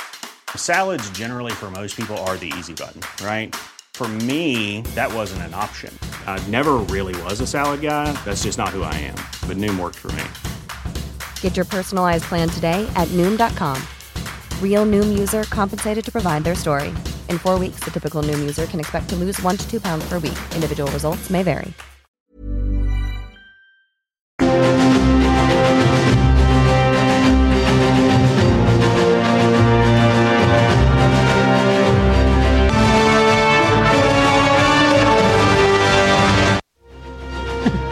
Son las 8 de la mañana con 30 minutos hora del centro de la República. Gracias a quienes nos sintonizan por las distintas frecuencias radiofónicas del Heraldo Media Group, así como quienes nos siguen por televisión a través del Heraldo TV en el 10 de cadena abierta. Estamos de regreso en el informativo fin de semana y es momento de los deportes con mi querido Adrián Caloca. Mi querido Adrián,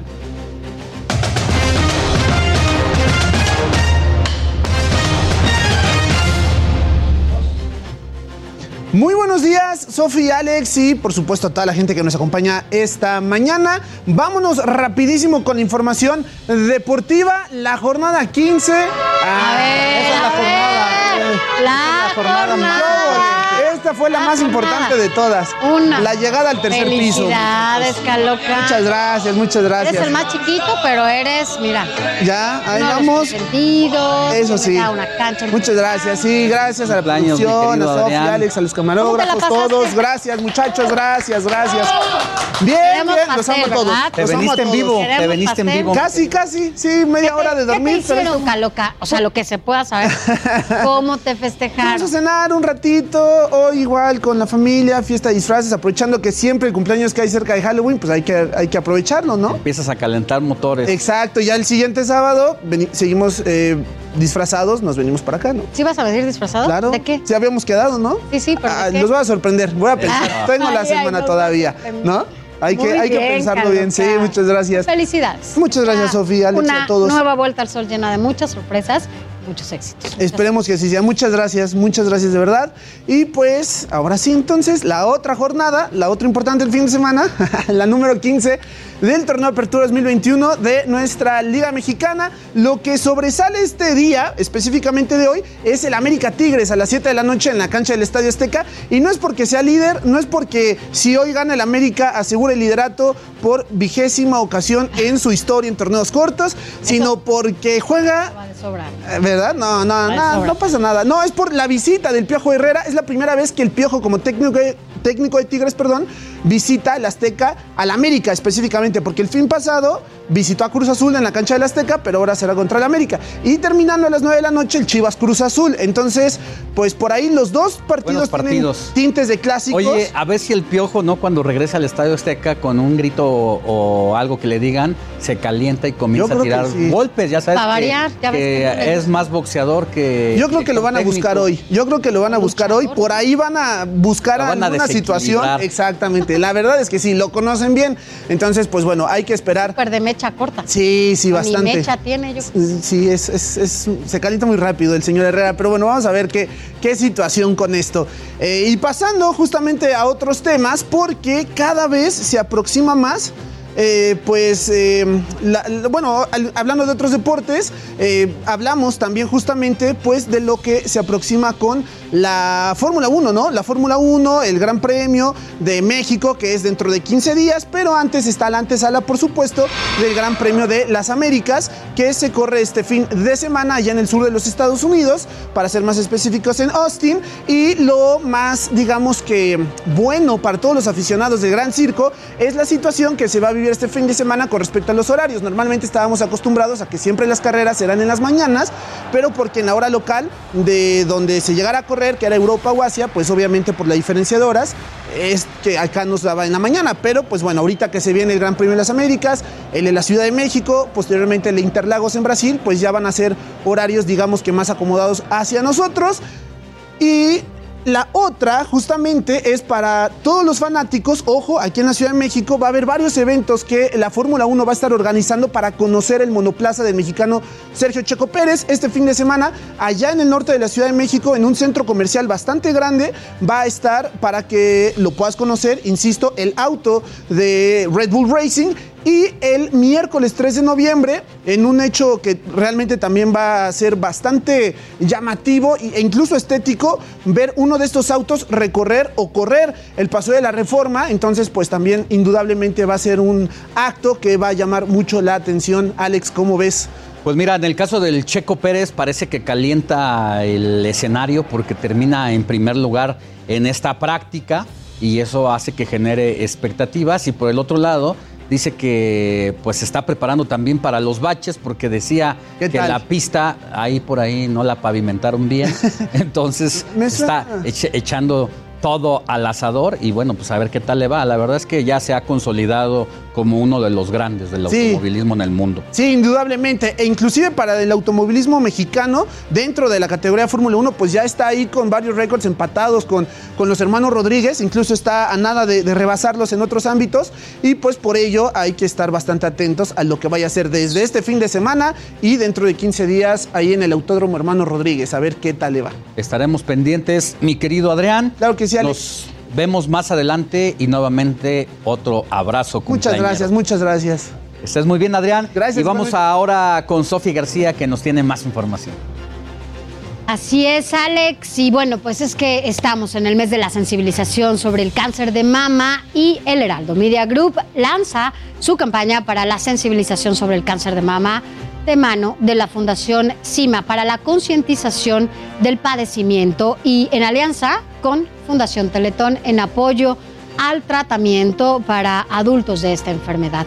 Únete a esta iniciativa. Yo, por cierto, esta semana ya me hice la mastografía. También hay una autoexploración importante antes de llegar a ese momento. Recuerda, la, la mastografía es después de los 40 años, así que es importantísimo hacer conciencia de esta enfermedad porque podemos prevenir muchas muertes. Así que únete a esta gran iniciativa, hazlo bien, mano al pecho.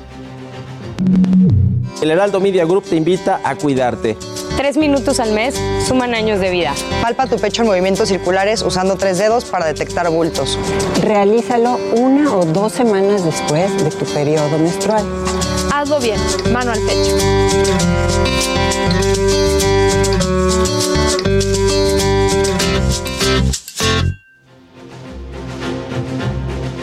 Pues mire, tratamiento para adultos de esta enfermedad es únete a esta gran iniciativa, hazlo bien, mano al pecho, es el mes de la exploración, porque en caso de que se llegue a detectar un padecimiento de este tipo, si es eh, detectado en su momento y oportunamente, no está condenado a que se le complique o a lamentar algo, a veces da miedo, es parte de la cultura y de lo que estamos en este mes de la sensibilización, precisamente destacando. Y ahora es gusto de conversar con comunidad Musas. Eh, María de Los Ángeles Corona es una integrante de esta comunidad que de alguna manera, Sofi, tú la conoces bien, ya la hemos entrevistado en otras ocasiones, tuvo este padecimiento en medio de la contingencia sanitaria por la COVID-19, donde los presupuestos cambiaron, donde se dejó de apoyar como tal y por eso la importancia de tenerla Así es. Sofi, preséntala. María de Los Ángeles, siempre es un gusto verte, pero ¿sabes qué más gusto?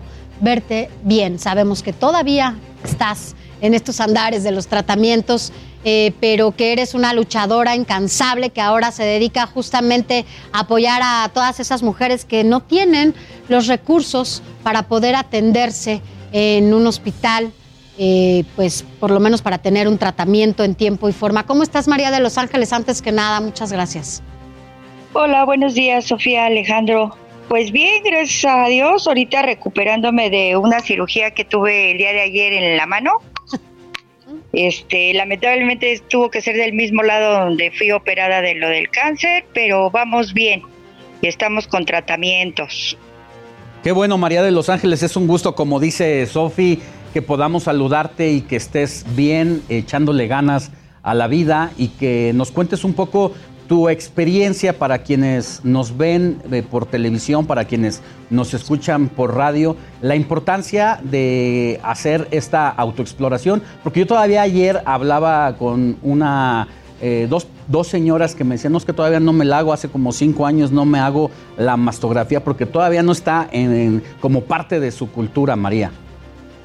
Sí, lamentablemente con eso nos hemos encontrado la cuestión de la cultura, el miedo al enterarnos de que tengamos algo y no lo queramos tratar a tiempo, y el miedo siempre a la mastografía porque es muy doloroso, aunque afortunadamente la semana pasada, exactamente ahí en Comunidad Musas, este, se realizan las ferias de la salud y llegaron unas personas, un ingeniero y un doctor, y nos presentaron un mamógrafo que es con luz infrarroja y afortunadamente no lastima nada, tiene el 98% de certeza porque estudia las células. Ajá, entonces para que ya no se tenga ese temor para lastimarse y es tanto para hombres como para mujeres y la edad es a partir de los 18 años en adelante, ya no estamos condicionados, ya no tenemos pretexto de verdad para no cuidarnos. Afortunadamente el mío se detectó a tiempo pero aún así pues hay que hacer tratamiento, me hicieron radiaciones y pues en comunidad Musas eh, llegué ahí por otro grupo que pertenezco a una organización que se llama Mufulusas, sí. que somos mujeres de guerreras. ¿Cómo, podemos apoyar, María de los Ángeles, a estas organizaciones donde tú estás? Mira, el apoyo se está pidiendo porque ahí se hacen distintas actividades, también se pueden dar este Ah, donaciones en tapitas, en ropa, se hace bazar, ¿sí? los miércoles, viernes y sábado. A organización Mufulusas también, del mismo modo, con las tapitas, con este donativos. Sí, ropa, zapatos en buen estado porque pues se venden para apoyar a otras guerreras con el medicamento porque pues lamentablemente las que siguen en FUCAM son ya los costos más altos, este, una radiación sale en 10 mil pesos, este, la cita 230, entonces nosotras nos apoyamos ahora sí con que ustedes nos apoyen y para solventar esos gastos y pues los tratamientos y medicamentos. Que así sea, que quienes nos escuchan y nos ven eh, puedan hacer eh, esta, pues sumarse a este esfuerzo que realizan ustedes, María de los Ángeles, porque hay que decir que tú cuando te atendías eh, en FUCAM, desafortunadamente el gobierno federal dejó sin parte del presupuesto con el que se llevaban a cabo esos tratamientos y entonces de recibir terapias de forma gratuita tuviste que comenzar a pagarlas, a intentar cubrirlas, tuviste que vender eh, comida, pancita, todo en tu casa, nos consta esa lucha y por eso el que se sume la gente y apoye de una u otra manera y lo que tú estás diciendo, que ni siquiera estás pidiendo recursos económicos, sino eh, en especie, la verdad es que es algo que debemos sumarnos todos. ¿A dónde podemos eh, buscarte y dónde podemos hacer estos donativos? Bueno, nos encuentran en, en Facebook como Comunidad Musas y también organización Mufulusas, Mujeres Fuertes de Luz. ahí, ahí están nuestras páginas o directamente también puede ser a mi número telefónico. ¿Sí? Sí, ¿nos los proporcionas? Sí, claro que sí, es el 5582 Ajá. 07 3649. Perfecto. Veamos que cada vez más gente nosotros nos vamos a sumar a esta causa porque para quienes hemos también tenido de cerca eh, gente que ha enfermado de cáncer, sabemos, a veces nos volvemos un poco más sensibles a, a entender la Así problemática por la que atraviesan. Sin embargo, yo creo que no es necesario para quienes nos escuchan o nos ven que padezcan cerca estas enfermedades para que entiendan la importancia de sumarse, de aportar, de contribuir de alguna manera para que la gente que no pueda o no tenga los recursos necesarios para atenderse, pues pueda hacerlo a través de estas organizaciones. María de Los Ángeles Corona, miembro de la comunidad Musas, gracias por estar con nosotros, que te recuperes pronto y hablemos seguido para gracias. saber de qué manera podemos seguir apoyándolas y que, bueno, cada vez sean eh, más mujeres las que se atiendan en tiempo y forma cuando hablamos del cáncer de mama. Gracias, María de Los Sí, Ángeles. Gracias a ustedes y estamos en contacto. Gracias, recupérate, buen ánimo, día. Felicidades. Buen día.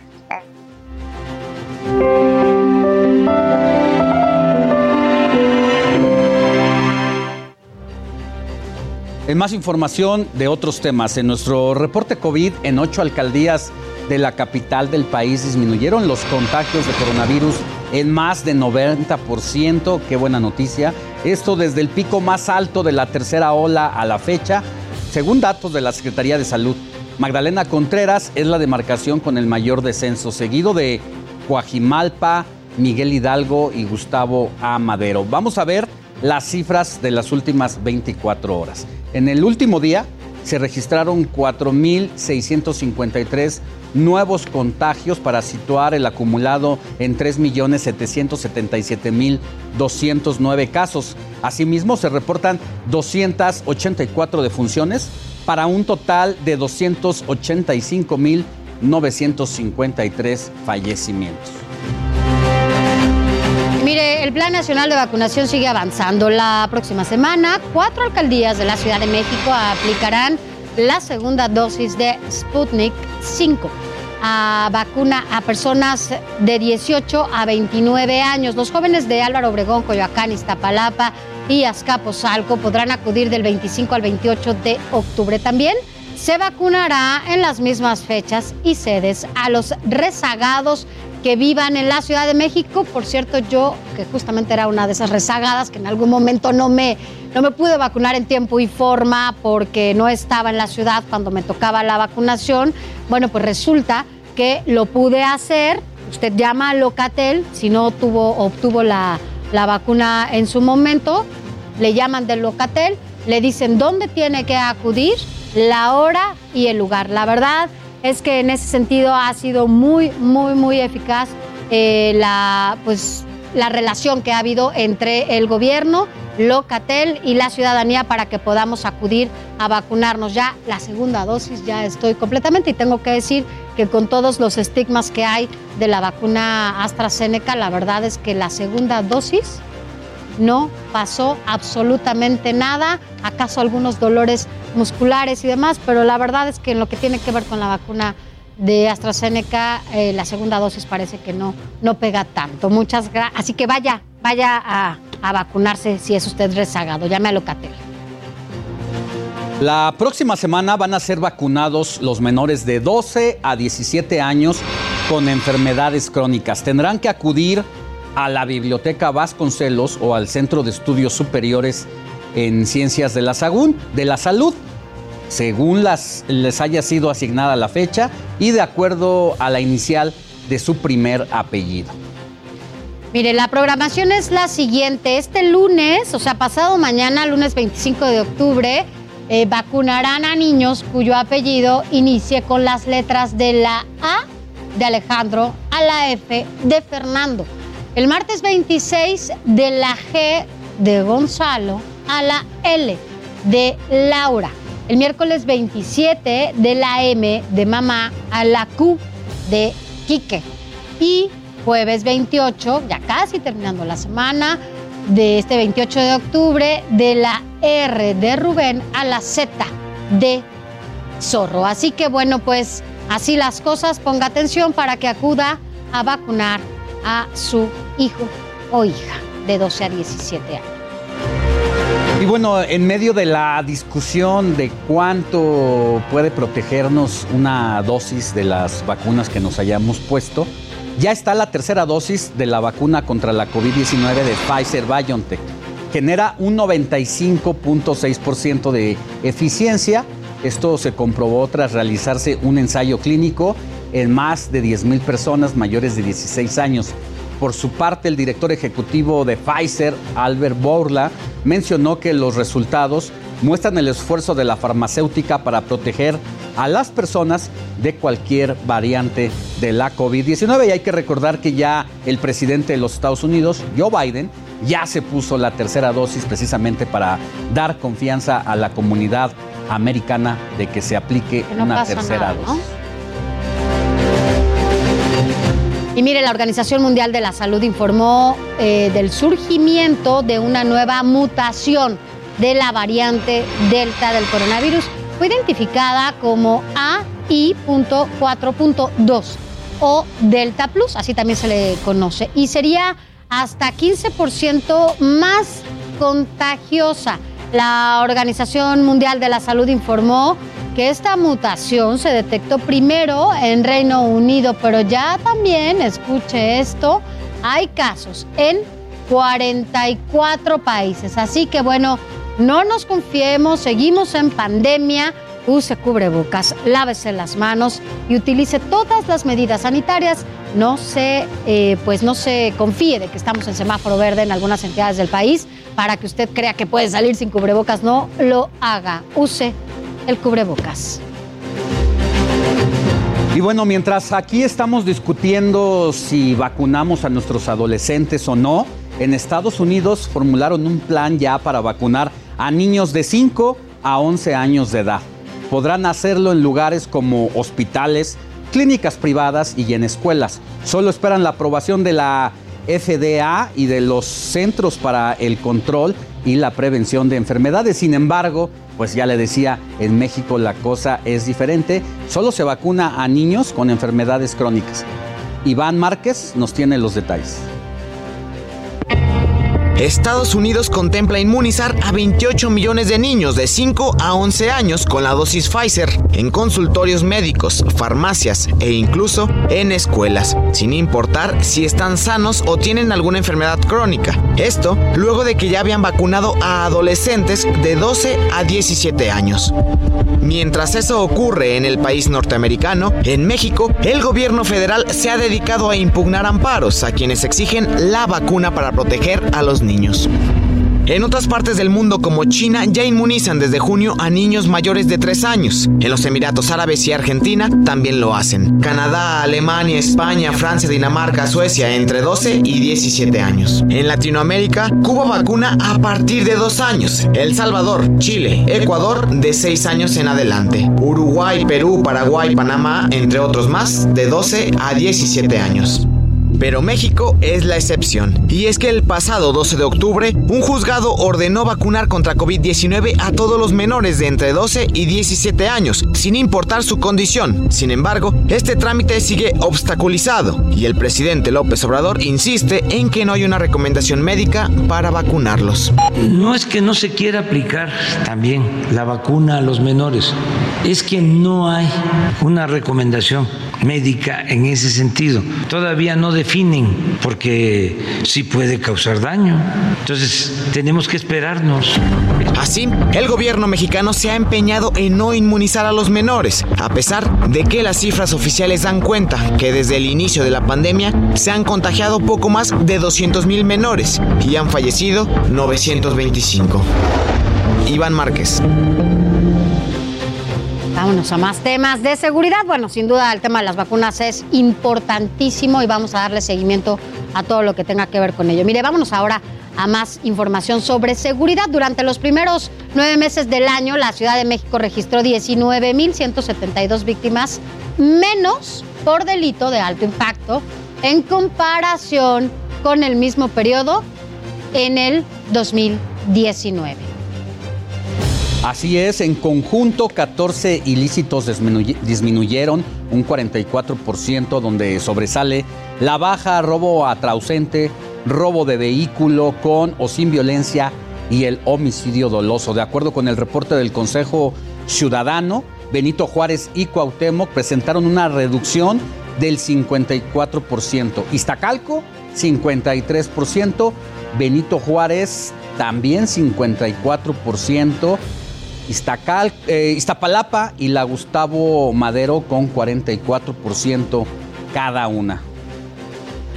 Y a propósito, bueno, pues Omar Harfuch, quien es el secretario de Seguridad Ciudadana, destacó la reducción en la percepción de inseguridad en 27%, el nivel más bajo, por cierto, en ocho años. El funcionario agradeció la coordinación entre las diversas dependencias locales y federales, así como con la Fiscalía Capitalina. En redes sociales, García Harfuch eh, dijo que pese a estos resultados, todavía, todavía falta mucho por hacer. Sin embargo, reconoce. La verdad bueno, hay una disminución importante. buenas noticias. En cuestión de seguridad, porque además también se nota la presencia. Buenas cada vez noticias más, para ¿no? los capitalinos. Si hablamos de un caso específico, lo que pasó en el aeropuerto No, internacional de la Ciudad de México, a las inmediaciones, cuando quisieron atentar contra este empresario restaurantero, Así es. pues ya ha sido desarticulada esa red criminal, Ya no solamente a este a- al dar con los autores materiales, sino los intelectuales han hecho cateos que han puesto al descubierto todo ese plan y ya ayer todavía capturaban a uno más allá en el estado de Hidalgo. Pero Así es, es vamos. momento de hacer una pausa, regresamos con más información.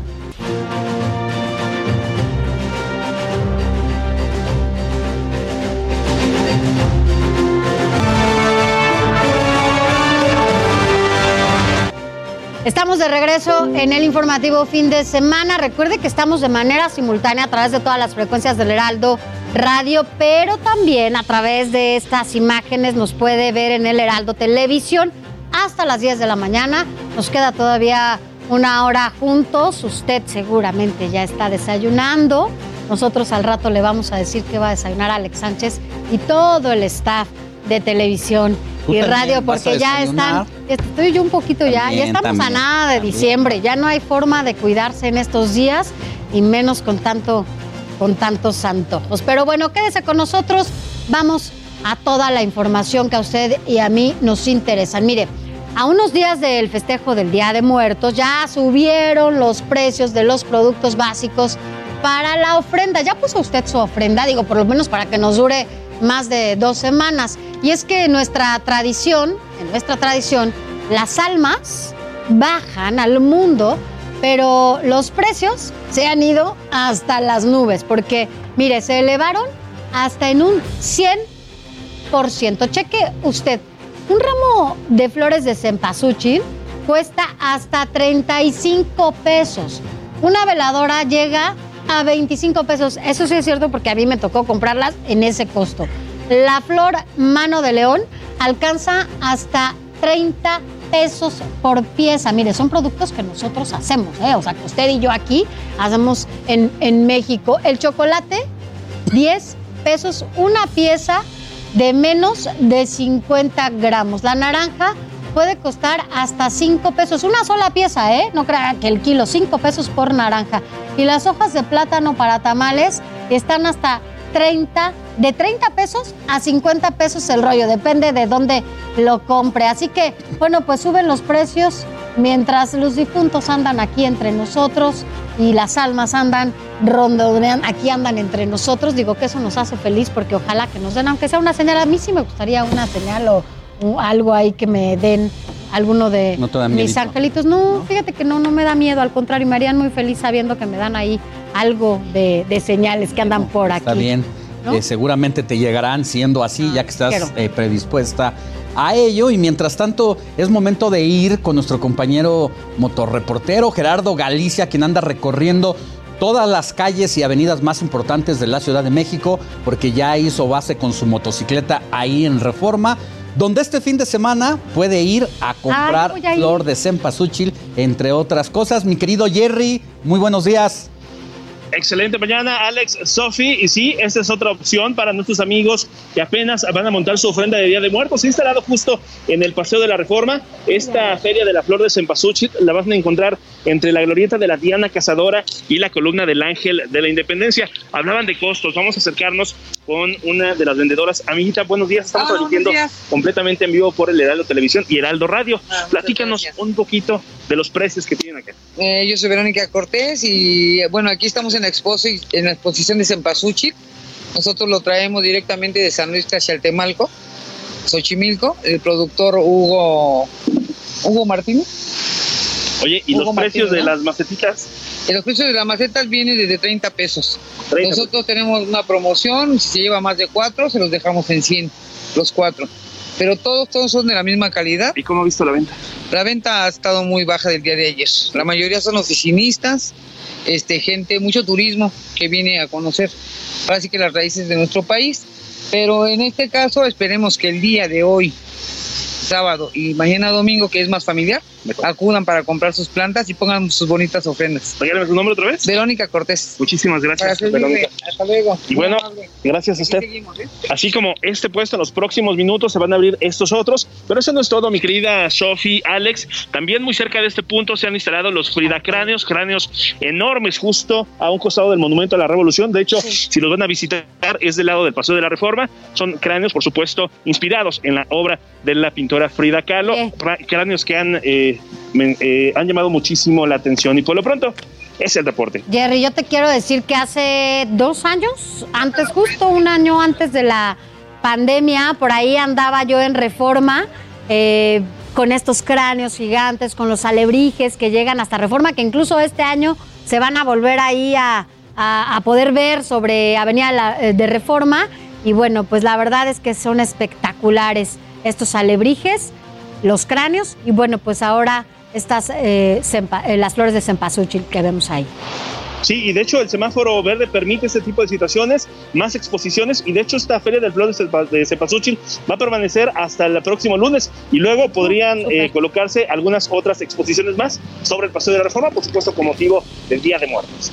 Pues ahí está, mi querido Jerry, la posibilidad de ir a Paseo de la Reforma para comprar eh, sus flores y que luego se hacen estos caminitos eh, en las casas con los pétalos del cempasúchil para que las almas se guíen y regresen con sus seres queridos o al lugar donde alguna vez fue su morada. Que tengas buen día, Jerry, y estamos pendientes.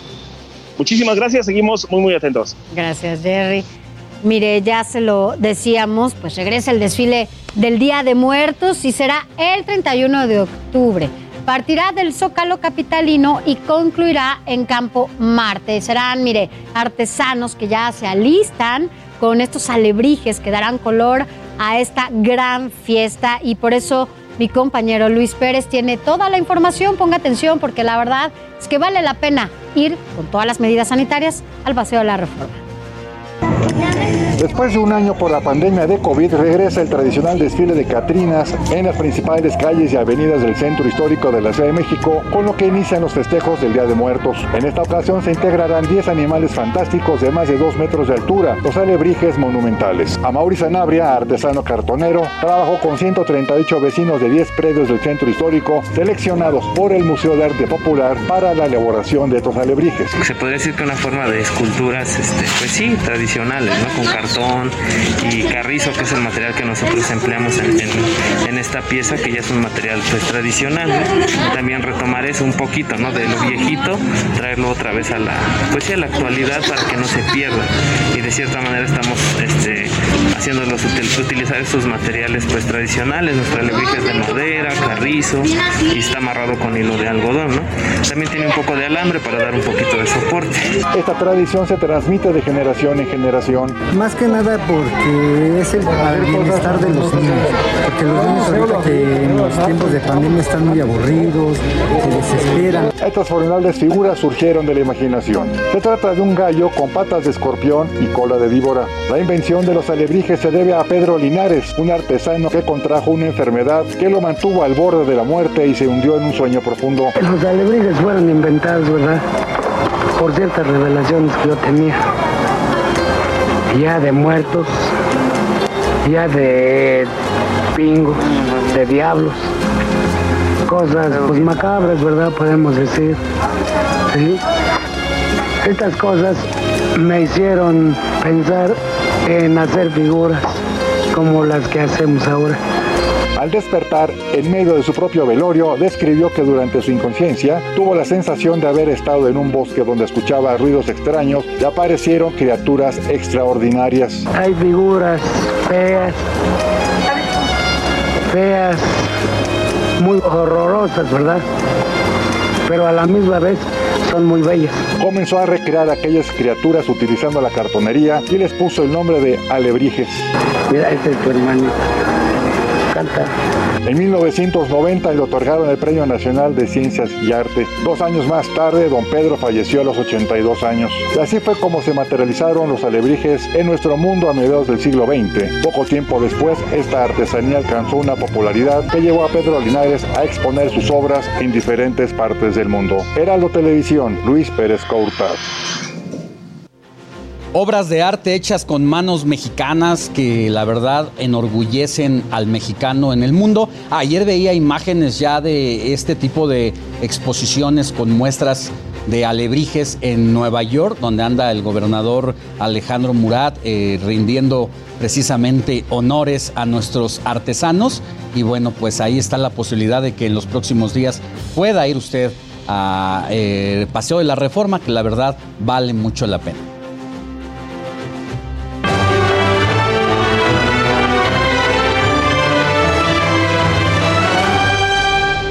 Mire, adivine quién llegó. ¿Quién es el dueño de esta libretita que siempre la trae así?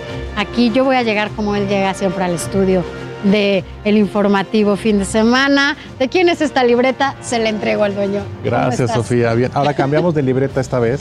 Sofía no se dio cuenta. ¿no? Sí, sí, hay que rotarlas, hay que tener varias. Bueno, eso es bueno, te combina, ¿no? O sea, ¿cómo es como la Eh, sí, exacto, exacto. Tú haces que las libretas Mira. combinen con tu outfit. Ok, muy bien. Y es momento, mi querido Héctor Escalante, director de Gluck, eh, especialista en música, porque hemos vivido una situación muy complicada en los últimos meses y creo que poco eh, se le ha dado atención a la música, sin embargo ha sido una alternativa para salir de esos momentos difíciles. Justo para aliviar estos momentos difíciles, la semana pasada hablábamos, entre otras cosas, de cómo la gente se está volcando ya a los eventos en vivo. Hablábamos de los festivales que se están dando a conocer en los últimos meses. Pero bueno, hoy les quiero decir que hay un estudio y fue una encuesta, digamos, que salió analizando lo que sucedió justamente en el 2020, se hace cada año, estamos esperando los resultados de esta, en donde creció 19.9% el aumento de la música en streaming, es decir, Era la forma, ¿no? era la forma. Justamente eso, eso son 13,4 13.400 millones de dólares lo que ganó eh, la industria de la música en streaming.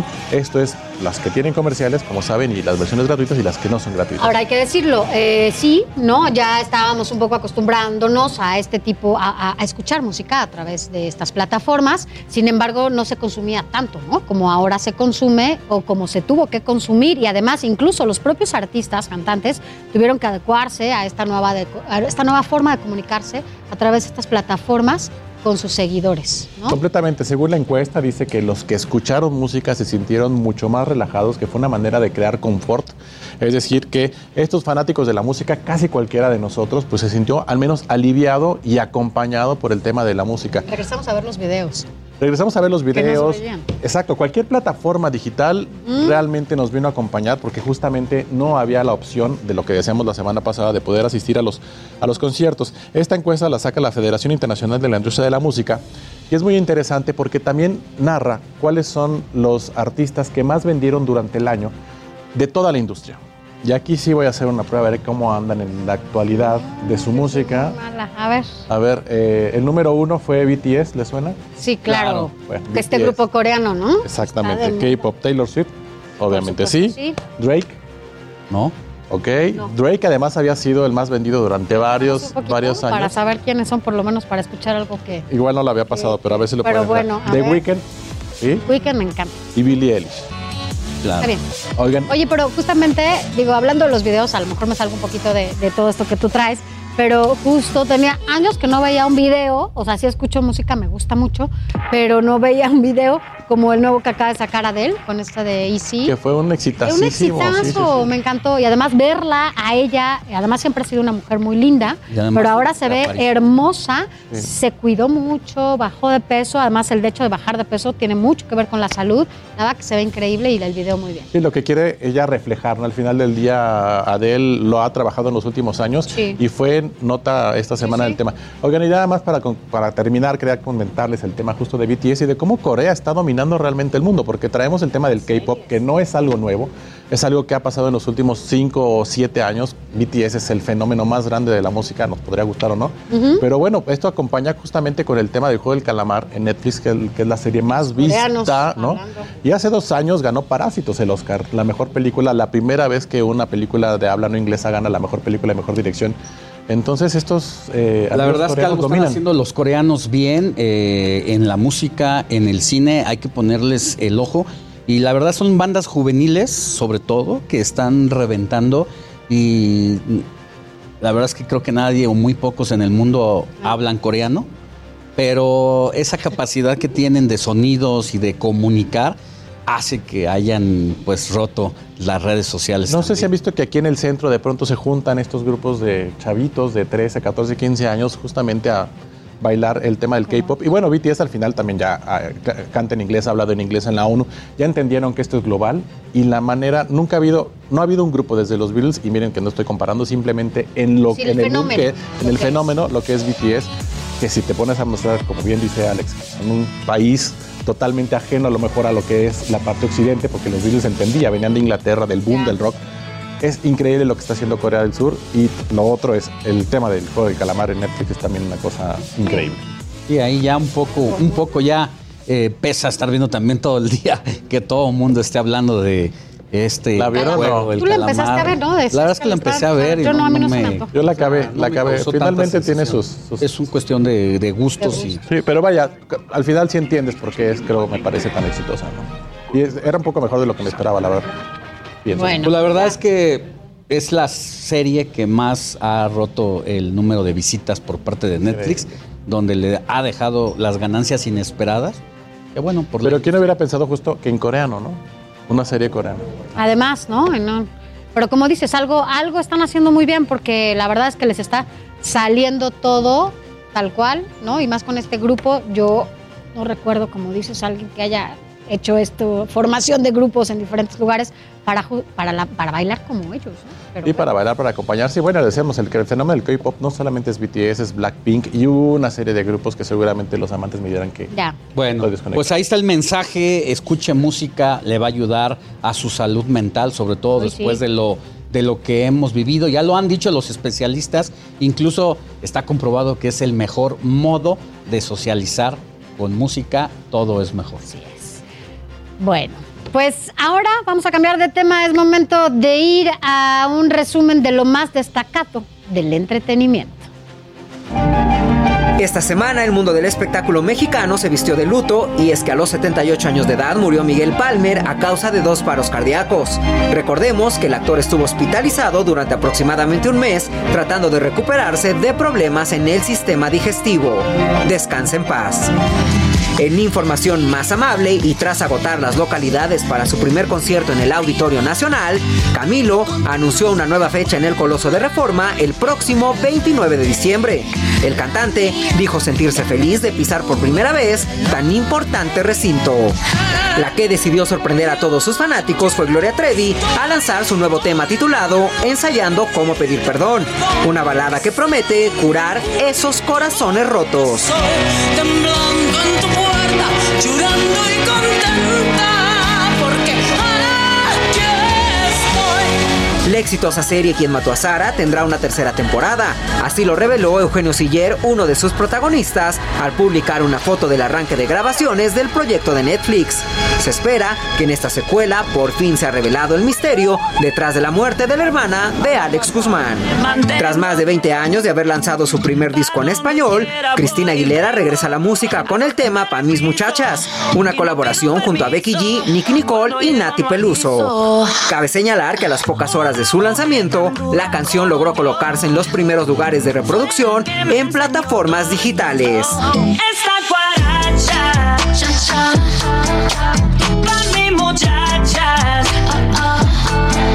Israel Morales, Heraldo Televisión. Pues ahí están sucediendo muchas cosas en la industria del entretenimiento. Por el otro lado también tenemos ya eh, pues el tema de la orden de captura y la búsqueda por parte de Interpol de la conductora de televisión Inés Gómez Mon, a quien se le acusa de haber desviado junto con su esposo más de 3 mil millones de pesos desde gobernación a empresas privadas que ella constituyó.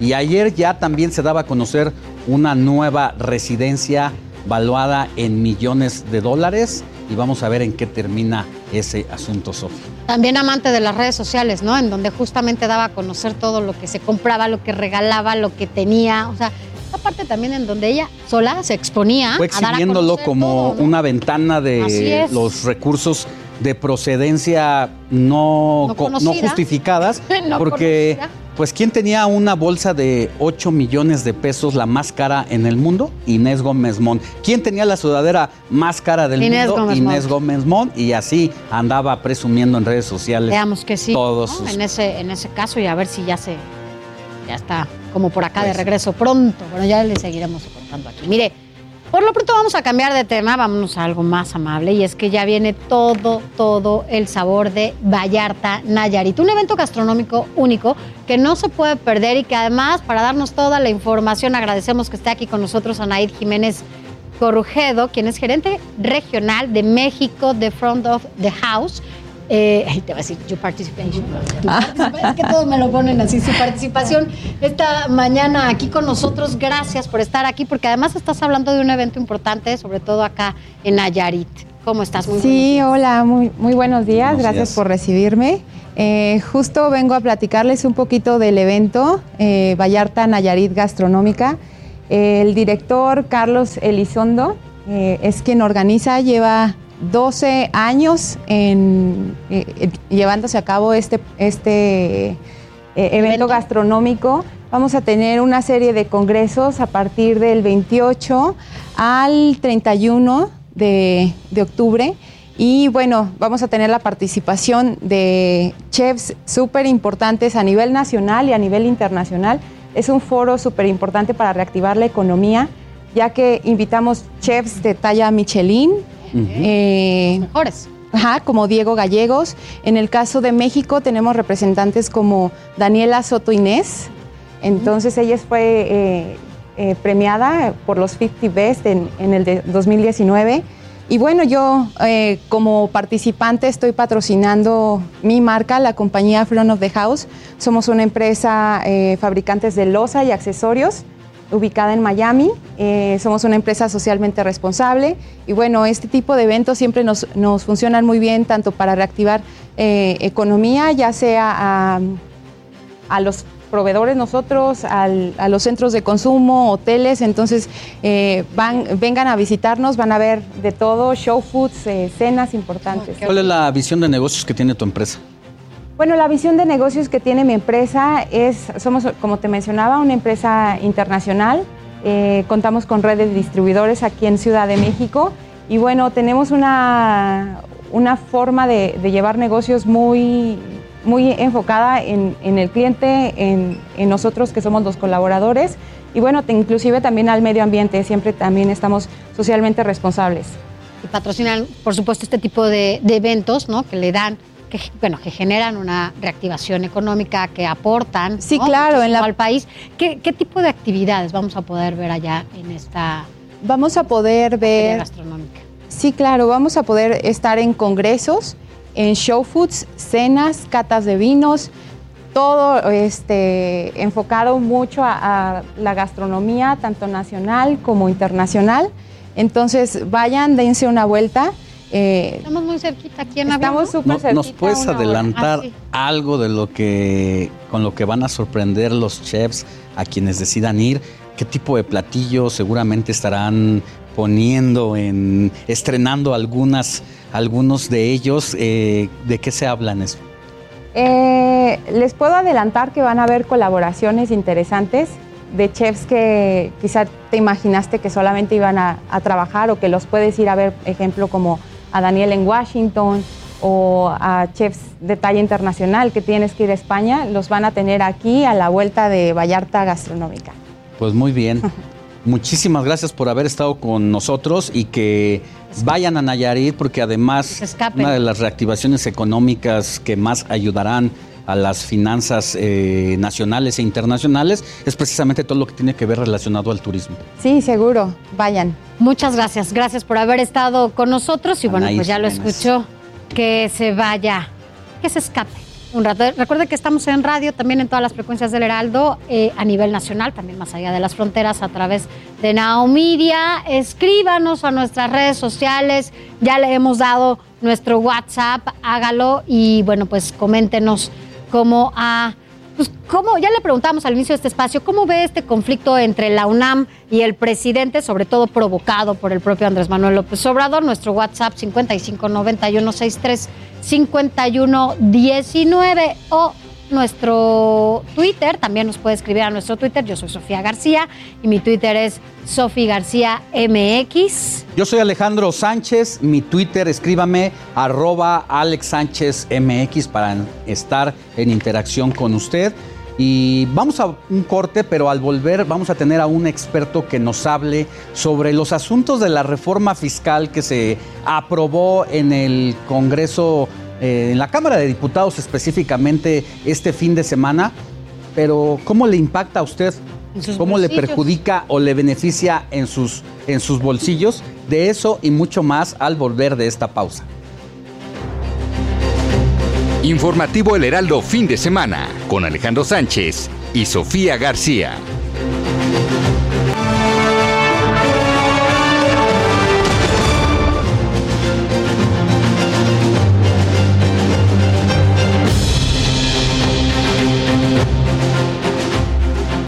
Heraldo Radio.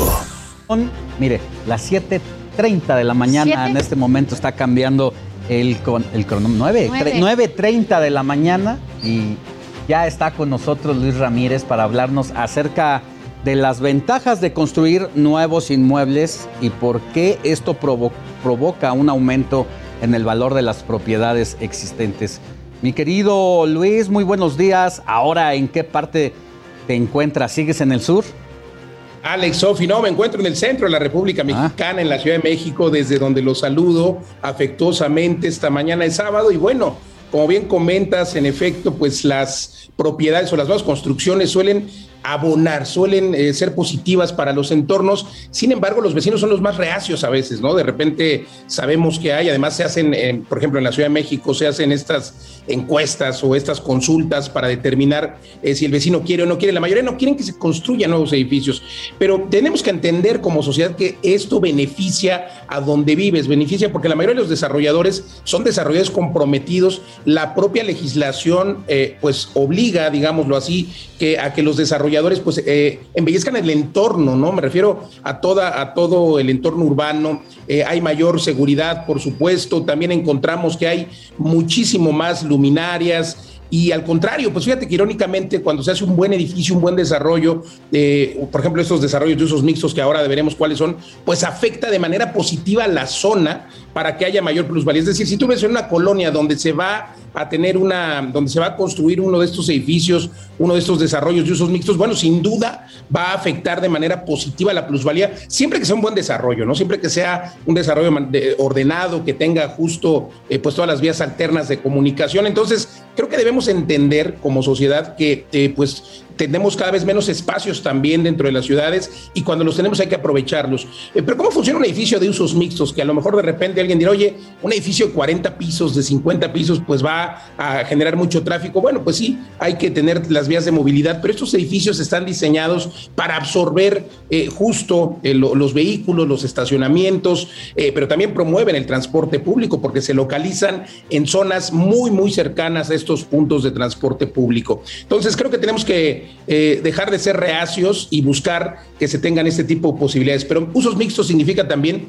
que en un mismo inmueble encontremos, puede ser, por ejemplo, los tres tipos de usos más de, inmuebles que más se utilizan. Me refiero a la vivienda. Imagínate que vivas en el mismo edificio, vives en tu departamento, pero ahí mismo están las oficinas, unos pisos más arriba, y luego en la planta baja encuentras un centro comercial. Entonces creo que también eh, hay que entender que este tipo de desarrollos lo que hacen es limitar la movilidad, porque las personas hacen todo lo que necesitan dentro de estos espacios. Son una maravilla los usos mixtos y están dentro de estos edificios que hemos hablado aquí algunas veces, edificios denominados de 15 minutos. ¿Qué son los edificios de 15 minutos? Bueno, pues lugares donde te queda caminando todo a 15 minutos dentro de las ciudades 15 minutos a la escuela, al centro comercial, a las oficinas, a las paradas de transporte público, a los hospitales, a todo lo que requieres para vivir bien, querido Alex. Eh, Sofi, y bueno, creo que eh, al contrario, deberíamos de buscar cómo eh, crecer verticalmente de forma ordenada, yo coincido en ello, pero sí teniendo esta conciencia de que algunas de estas construcciones, en lugar de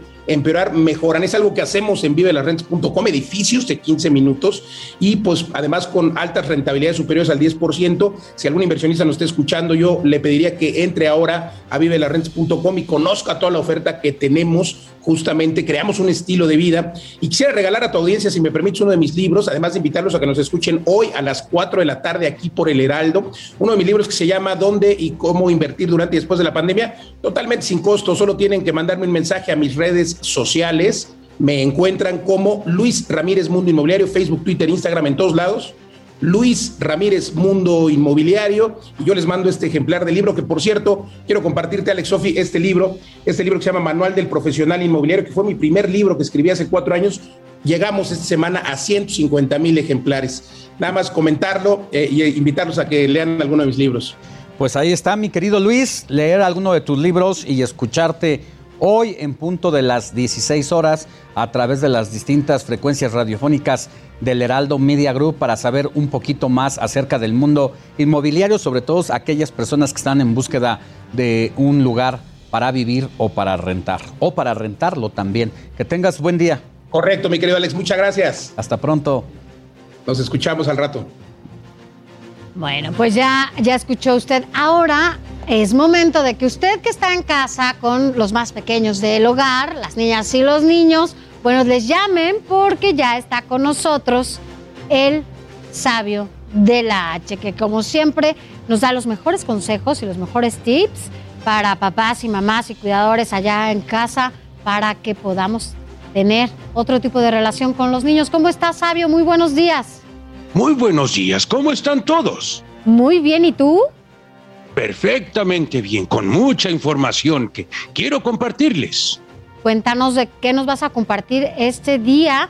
Entiendo que nos vas a hablar de la tecnología, y los videojuegos y todo lo que tiene que ver con los niños y niñas, sobre todo porque están muy metidos ahora en esto. Así es, y hay que recordar que la tecnología llegó para quedarse. Y es necesario que sepan estos tres consejos para que los niños o tus hijos puedan usar las plataformas de Internet, videojuegos u otros programas digitales de forma segura.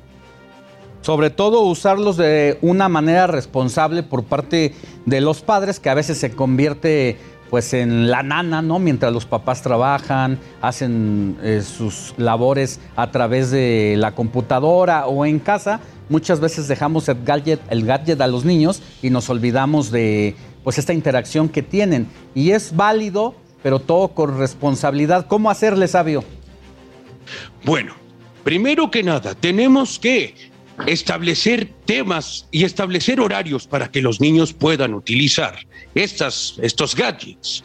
Van a decir que soy un poco exagerado, pero así como es fácil navegar en Internet, también es muy fácil que nos roben información. ¿Están de acuerdo? ¿Verdad que sí, sabio? Completamente. Hay como unos marcianitos ahí adentro que siempre están viendo qué hacen los niños y las niñas o qué no hacen y a partir de eso roban su información. ¿Qué otro consejo, sabio? Tenemos que marcar límites de tiempo. Y tal vez me digan exagerado nuevamente.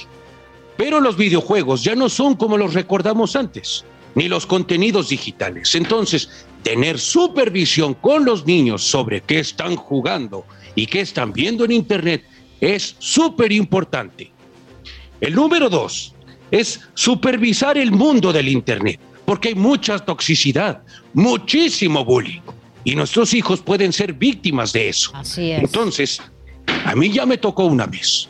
Había un niño que estaba comentando videos, que qué bonito carro y esto y el otro, pero su imagen de perfil era un poco simpática. Tomaron la foto de perfil de ese niño y se empezaron a burlar, empezaron a hacer memes de ese niño. Las ese niño ya no es ahorita, Así el mismo de antes. Así es, querido ¿Qué sabio. otro consejo? Por último, el control parental. Si tienen, peque- si, si tienen hijos pequeños, siempre activen los controles parentales para filtrar el lenguaje obsceno, agresivo y los desnudos. Así es que esto es un poco de la pornografía que a veces eh, pues eh, los niños tienen acceso porque pues internet muchas veces o casi siempre no tiene límites para los niños y las niñas y nosotros no ponemos esos filtros. Así es.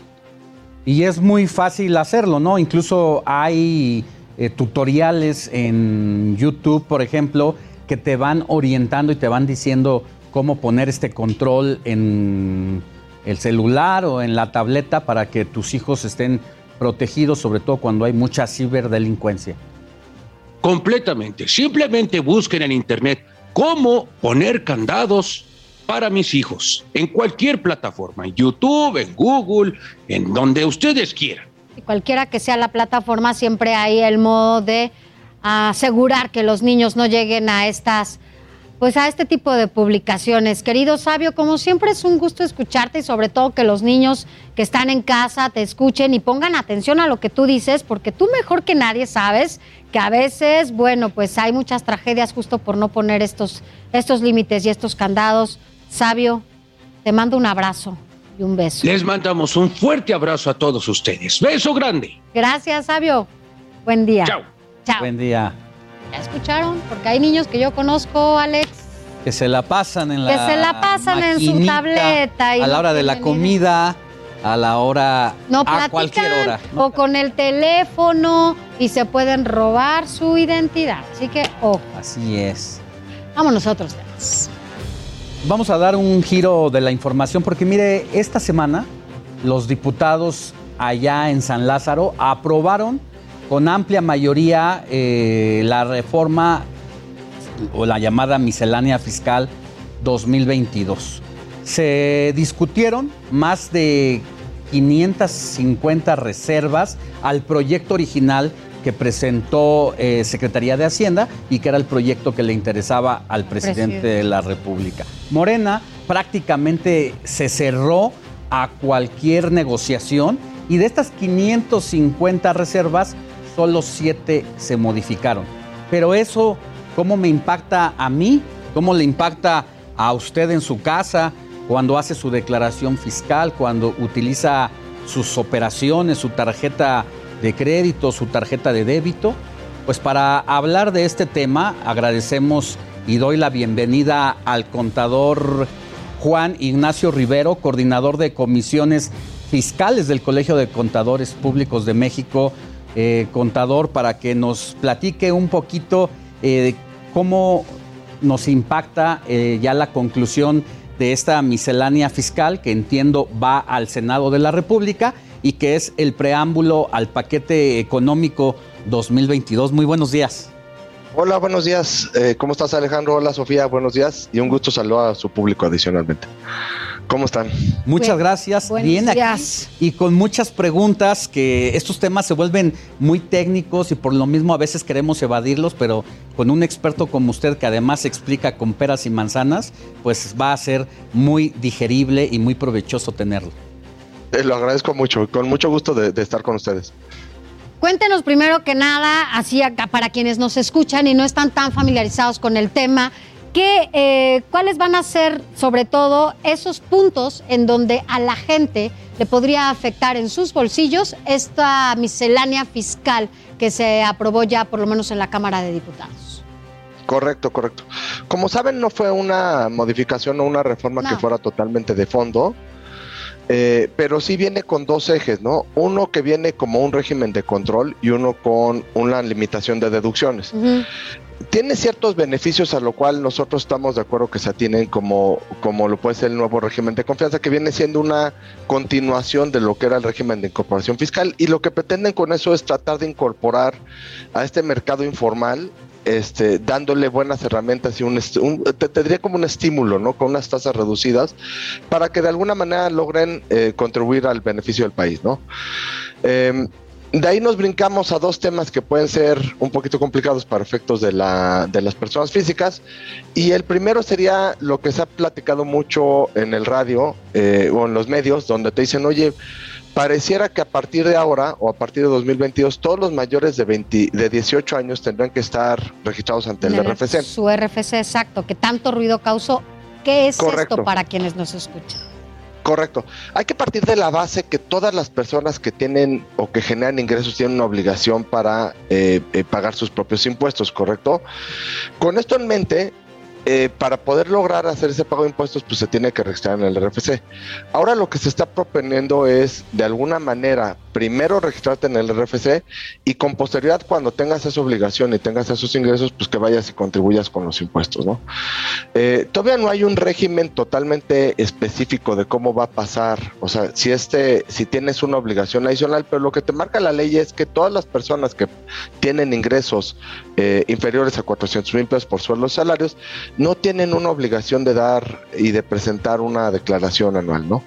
Es importante hacer esta aclaración porque pareciera, y estamos metiendo un poquito como de miedo diciendo, oye, pues ya todos van a tener que estar ahí. Y la verdad es que ahí es donde nosotros como gremio de contadores lo que pretendemos decir es, pareciera que es una medida de control. Dicho sea de paso, la exposición de motivos, como saben, cuando se presentó, establecía que los beneficios que trae la fiel, o sea, todas las personas que tienen una RFC tienen que estar dados de alta y cumplir con, contar una fiel, una firma electrónica.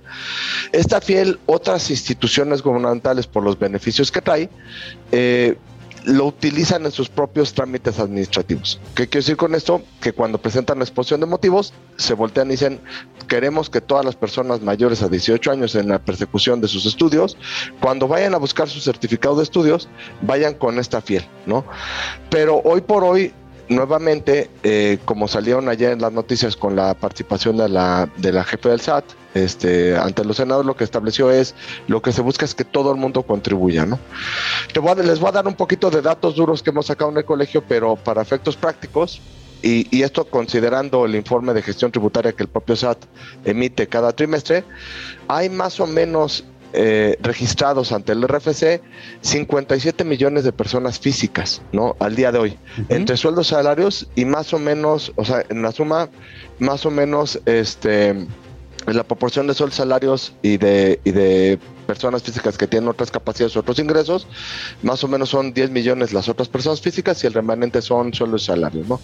Que a esas personas, pues como saben, las propias empresas les retienen y lo enteran por ellos a nivel federal.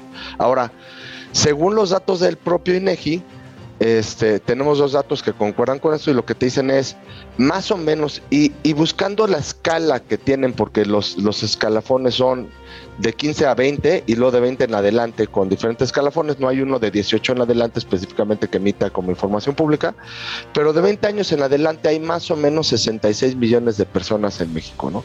Eso quiere decir que hay una diferencia de 8 millones de personas que en principio el SAT debería estar buscando que se eh, registren ante el RFC, correcto. No sabemos todavía, creo que el SAT, este, y ha sido sumamente inteligente el SAT en emitir nuevos procedimientos administrativos como, como lo es la- la- todo el tema digital que hoy mantiene, y creo que es la entidad más avanzada que tiene el gobierno federal en, ese, en, este, en este tipo de temas. Pero ¿cómo podríamos registrar 8 millones de personas en, en un periodo corto? Llámale, quisiera pensar que tuviéramos un año para que eso pasara. Eh, este, y no sabemos cómo podría ser. Entonces, evidentemente, el SAT, una vez aprobado esto, este, pues tendría que buscar un mecanismo para ver cómo logramos meter a todas estas personas. Y por último comentario de este tema del registro del RFC, pues vale la pena mencionar que la obligación ya está para todas las personas, como lo platicamos, que, que, tienen, que tienen ingresos, y ya hay una multa, ¿no? No es que vayan a multar y se haya generado una nueva multa para estas personas mayores de 18. Lo único que están diciendo es, ya todos arriba de 18 se tienen que registrar ante el RFC. Este, pero ya hay una multa para que esos que no se están registrados, el SAT los pueda multar, ¿no? Ok. Este, ¿no? Y el último punto que parece que está causando un poquito también de controversia para efectos de personas físicas, que es de acuerdo a la pregunta que me están haciendo, pues lo que establecen es, hoy por hoy hay un hay unos límites establecidos para poder deducir este, deducciones a nivel anual como persona física. Dentro de esos, como pueden saber, están los básicos que son gastos este, este, eh, honorarios médicos, ciertas medicinas y hospitalarios, este, también están dentro de estos los gastos funerarios que hoy están un poquito en boga, tristemente, por la situación que estamos pasando. Este, gastos de, de escuela de hijos o de padres. Este, y dentro de todo esto, Bien.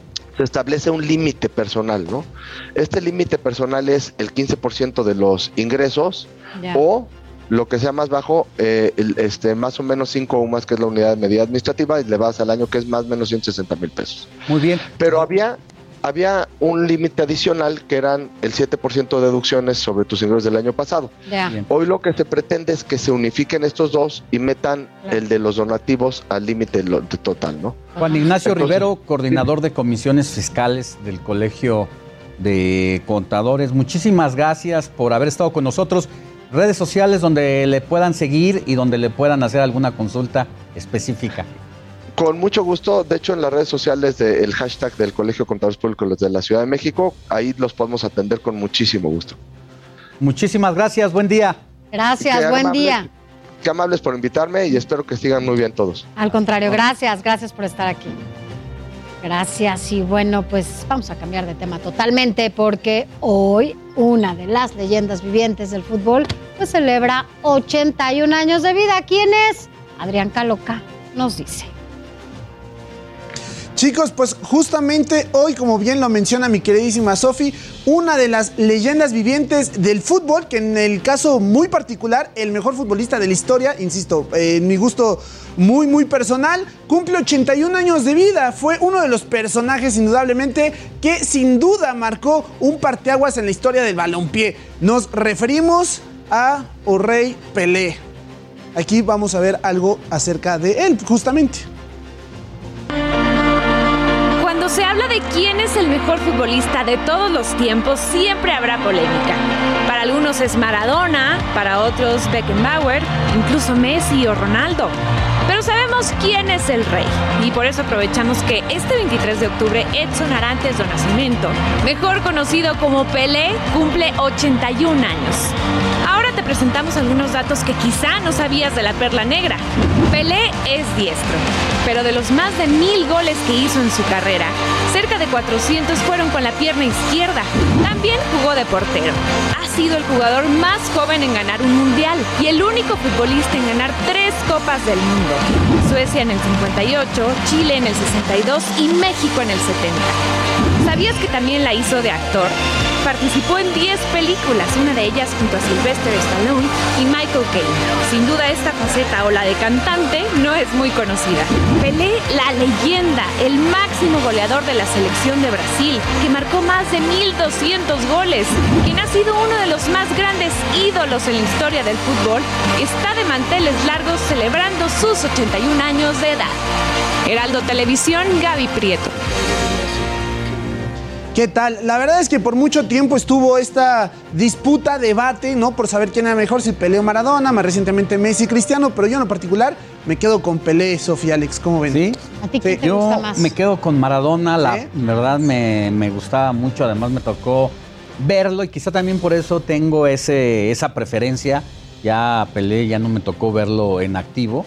Sin embargo, el- admirable lo que ha hecho, no solamente dentro de la cancha, sino afuera de la cancha, algo que no pudo lograr el, el propio Diego Armando Maradona y que lo llevó al final de sus días precisamente los a vivir en una situación ¿no? O sea, complicada. Exactamente. Y Pelé con todo lo contrario, muy productivo, Muy empresario, Saludable. yendo de aquí para allá, saludable. La verdad, que en ese sentido, por ahí me quedo a- ahí en Es ese que además sentido son ¿no? Y, y yo creo que muchos chavitos, mucha gente lo sigue y, a- y ser como este, bueno, pues finalmente sí son estereotipos, ¿no? De personajes que sí, pues hay que... Me, me quedo con ese que- dato de los tres mundiales ganados de Pelé, nada más. claro. él, ¿No? Muchas gracias, mi querido Gracias a Adrián. ustedes. Pásala bien. Y bueno, es momento de ir nuevamente con nuestro compañero reportero Gerardo Galicia. Está en la colonia Popotla, donde se lleva a cabo trabajos de rehabilitación en una escuela pública de la alcaldía Miguel Hidalgo y donde estará llegando Mauricio Tabe, el alcalde de ahí, de esa localidad. Mi querido Jerry. Así es, mi querido Alex, eh, Sofi, excelente mañana. Y ya comenzaron precisamente estas obras en la escuela secundaria Nagoya, que se ubica en la calle Vereda Nacional de esta, la colonia Popotla. Tenemos a bastantes trabajadores de esta alcaldía ya dando mantenimiento. Y hablamos de destapar coladeras, de arreglar baños. Nos comentaban que aunque se tiene planeado que ya con el semáforo epidemiológico en color verde los eh, jóvenes regresen a clases, eh, a los baños, por, por ejemplo, en este punto no funcionaban al 100%. Por este motivo se dan a la tarea de poder realizar estas obras de eh, mantenimiento. Ya se está pintando el exterior y en los próximos minutos precisamente estará llegando hasta este punto el alcalde de la Miguel Hidalgo, Mauricio Tabe, para encabezar estas obras. Hasta el momento no ha llegado, pero ya los trabajadores puntuales llegaron desde muy temprano, van a realizar, eh, van a pintar el exterior e interiores de esta escuela secundaria, también el exterior y por supuesto obras de balizamiento y poda de los árboles que se ubican justo en este punto para que los jóvenes puedan ingresar de manera más seguro a clases. Por lo pronto, mi querido Alex, Sofi, es el reporte, vamos a seguir muy muy pendientes.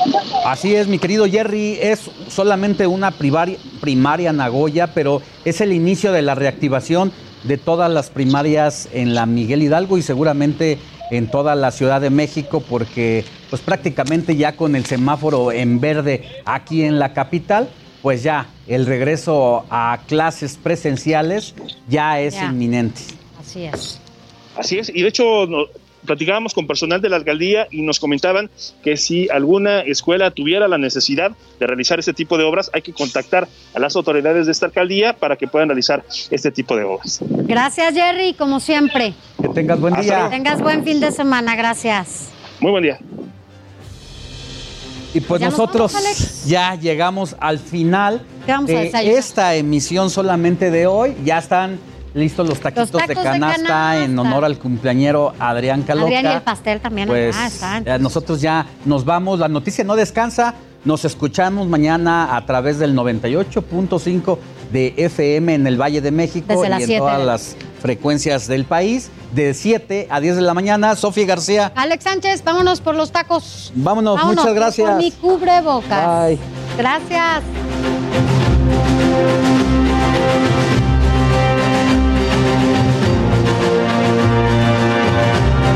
Heraldo Radio 98.5 FM, una estación de Heraldo Media Group, transmitiendo desde Avenida Insurgente Sur 1271, Torre Carrachi, con 100.000 watts de potencia radiada. Planning for your next trip?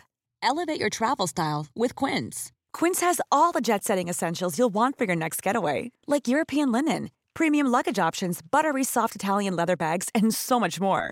And is all priced at 50 to 80% less than similar brands. Plus, Quince only works with factories that use safe and ethical manufacturing practices. Pack your bags with high-quality essentials you'll be wearing for vacations to come with Quince. Go to quince.com slash pack for free shipping and 365-day returns.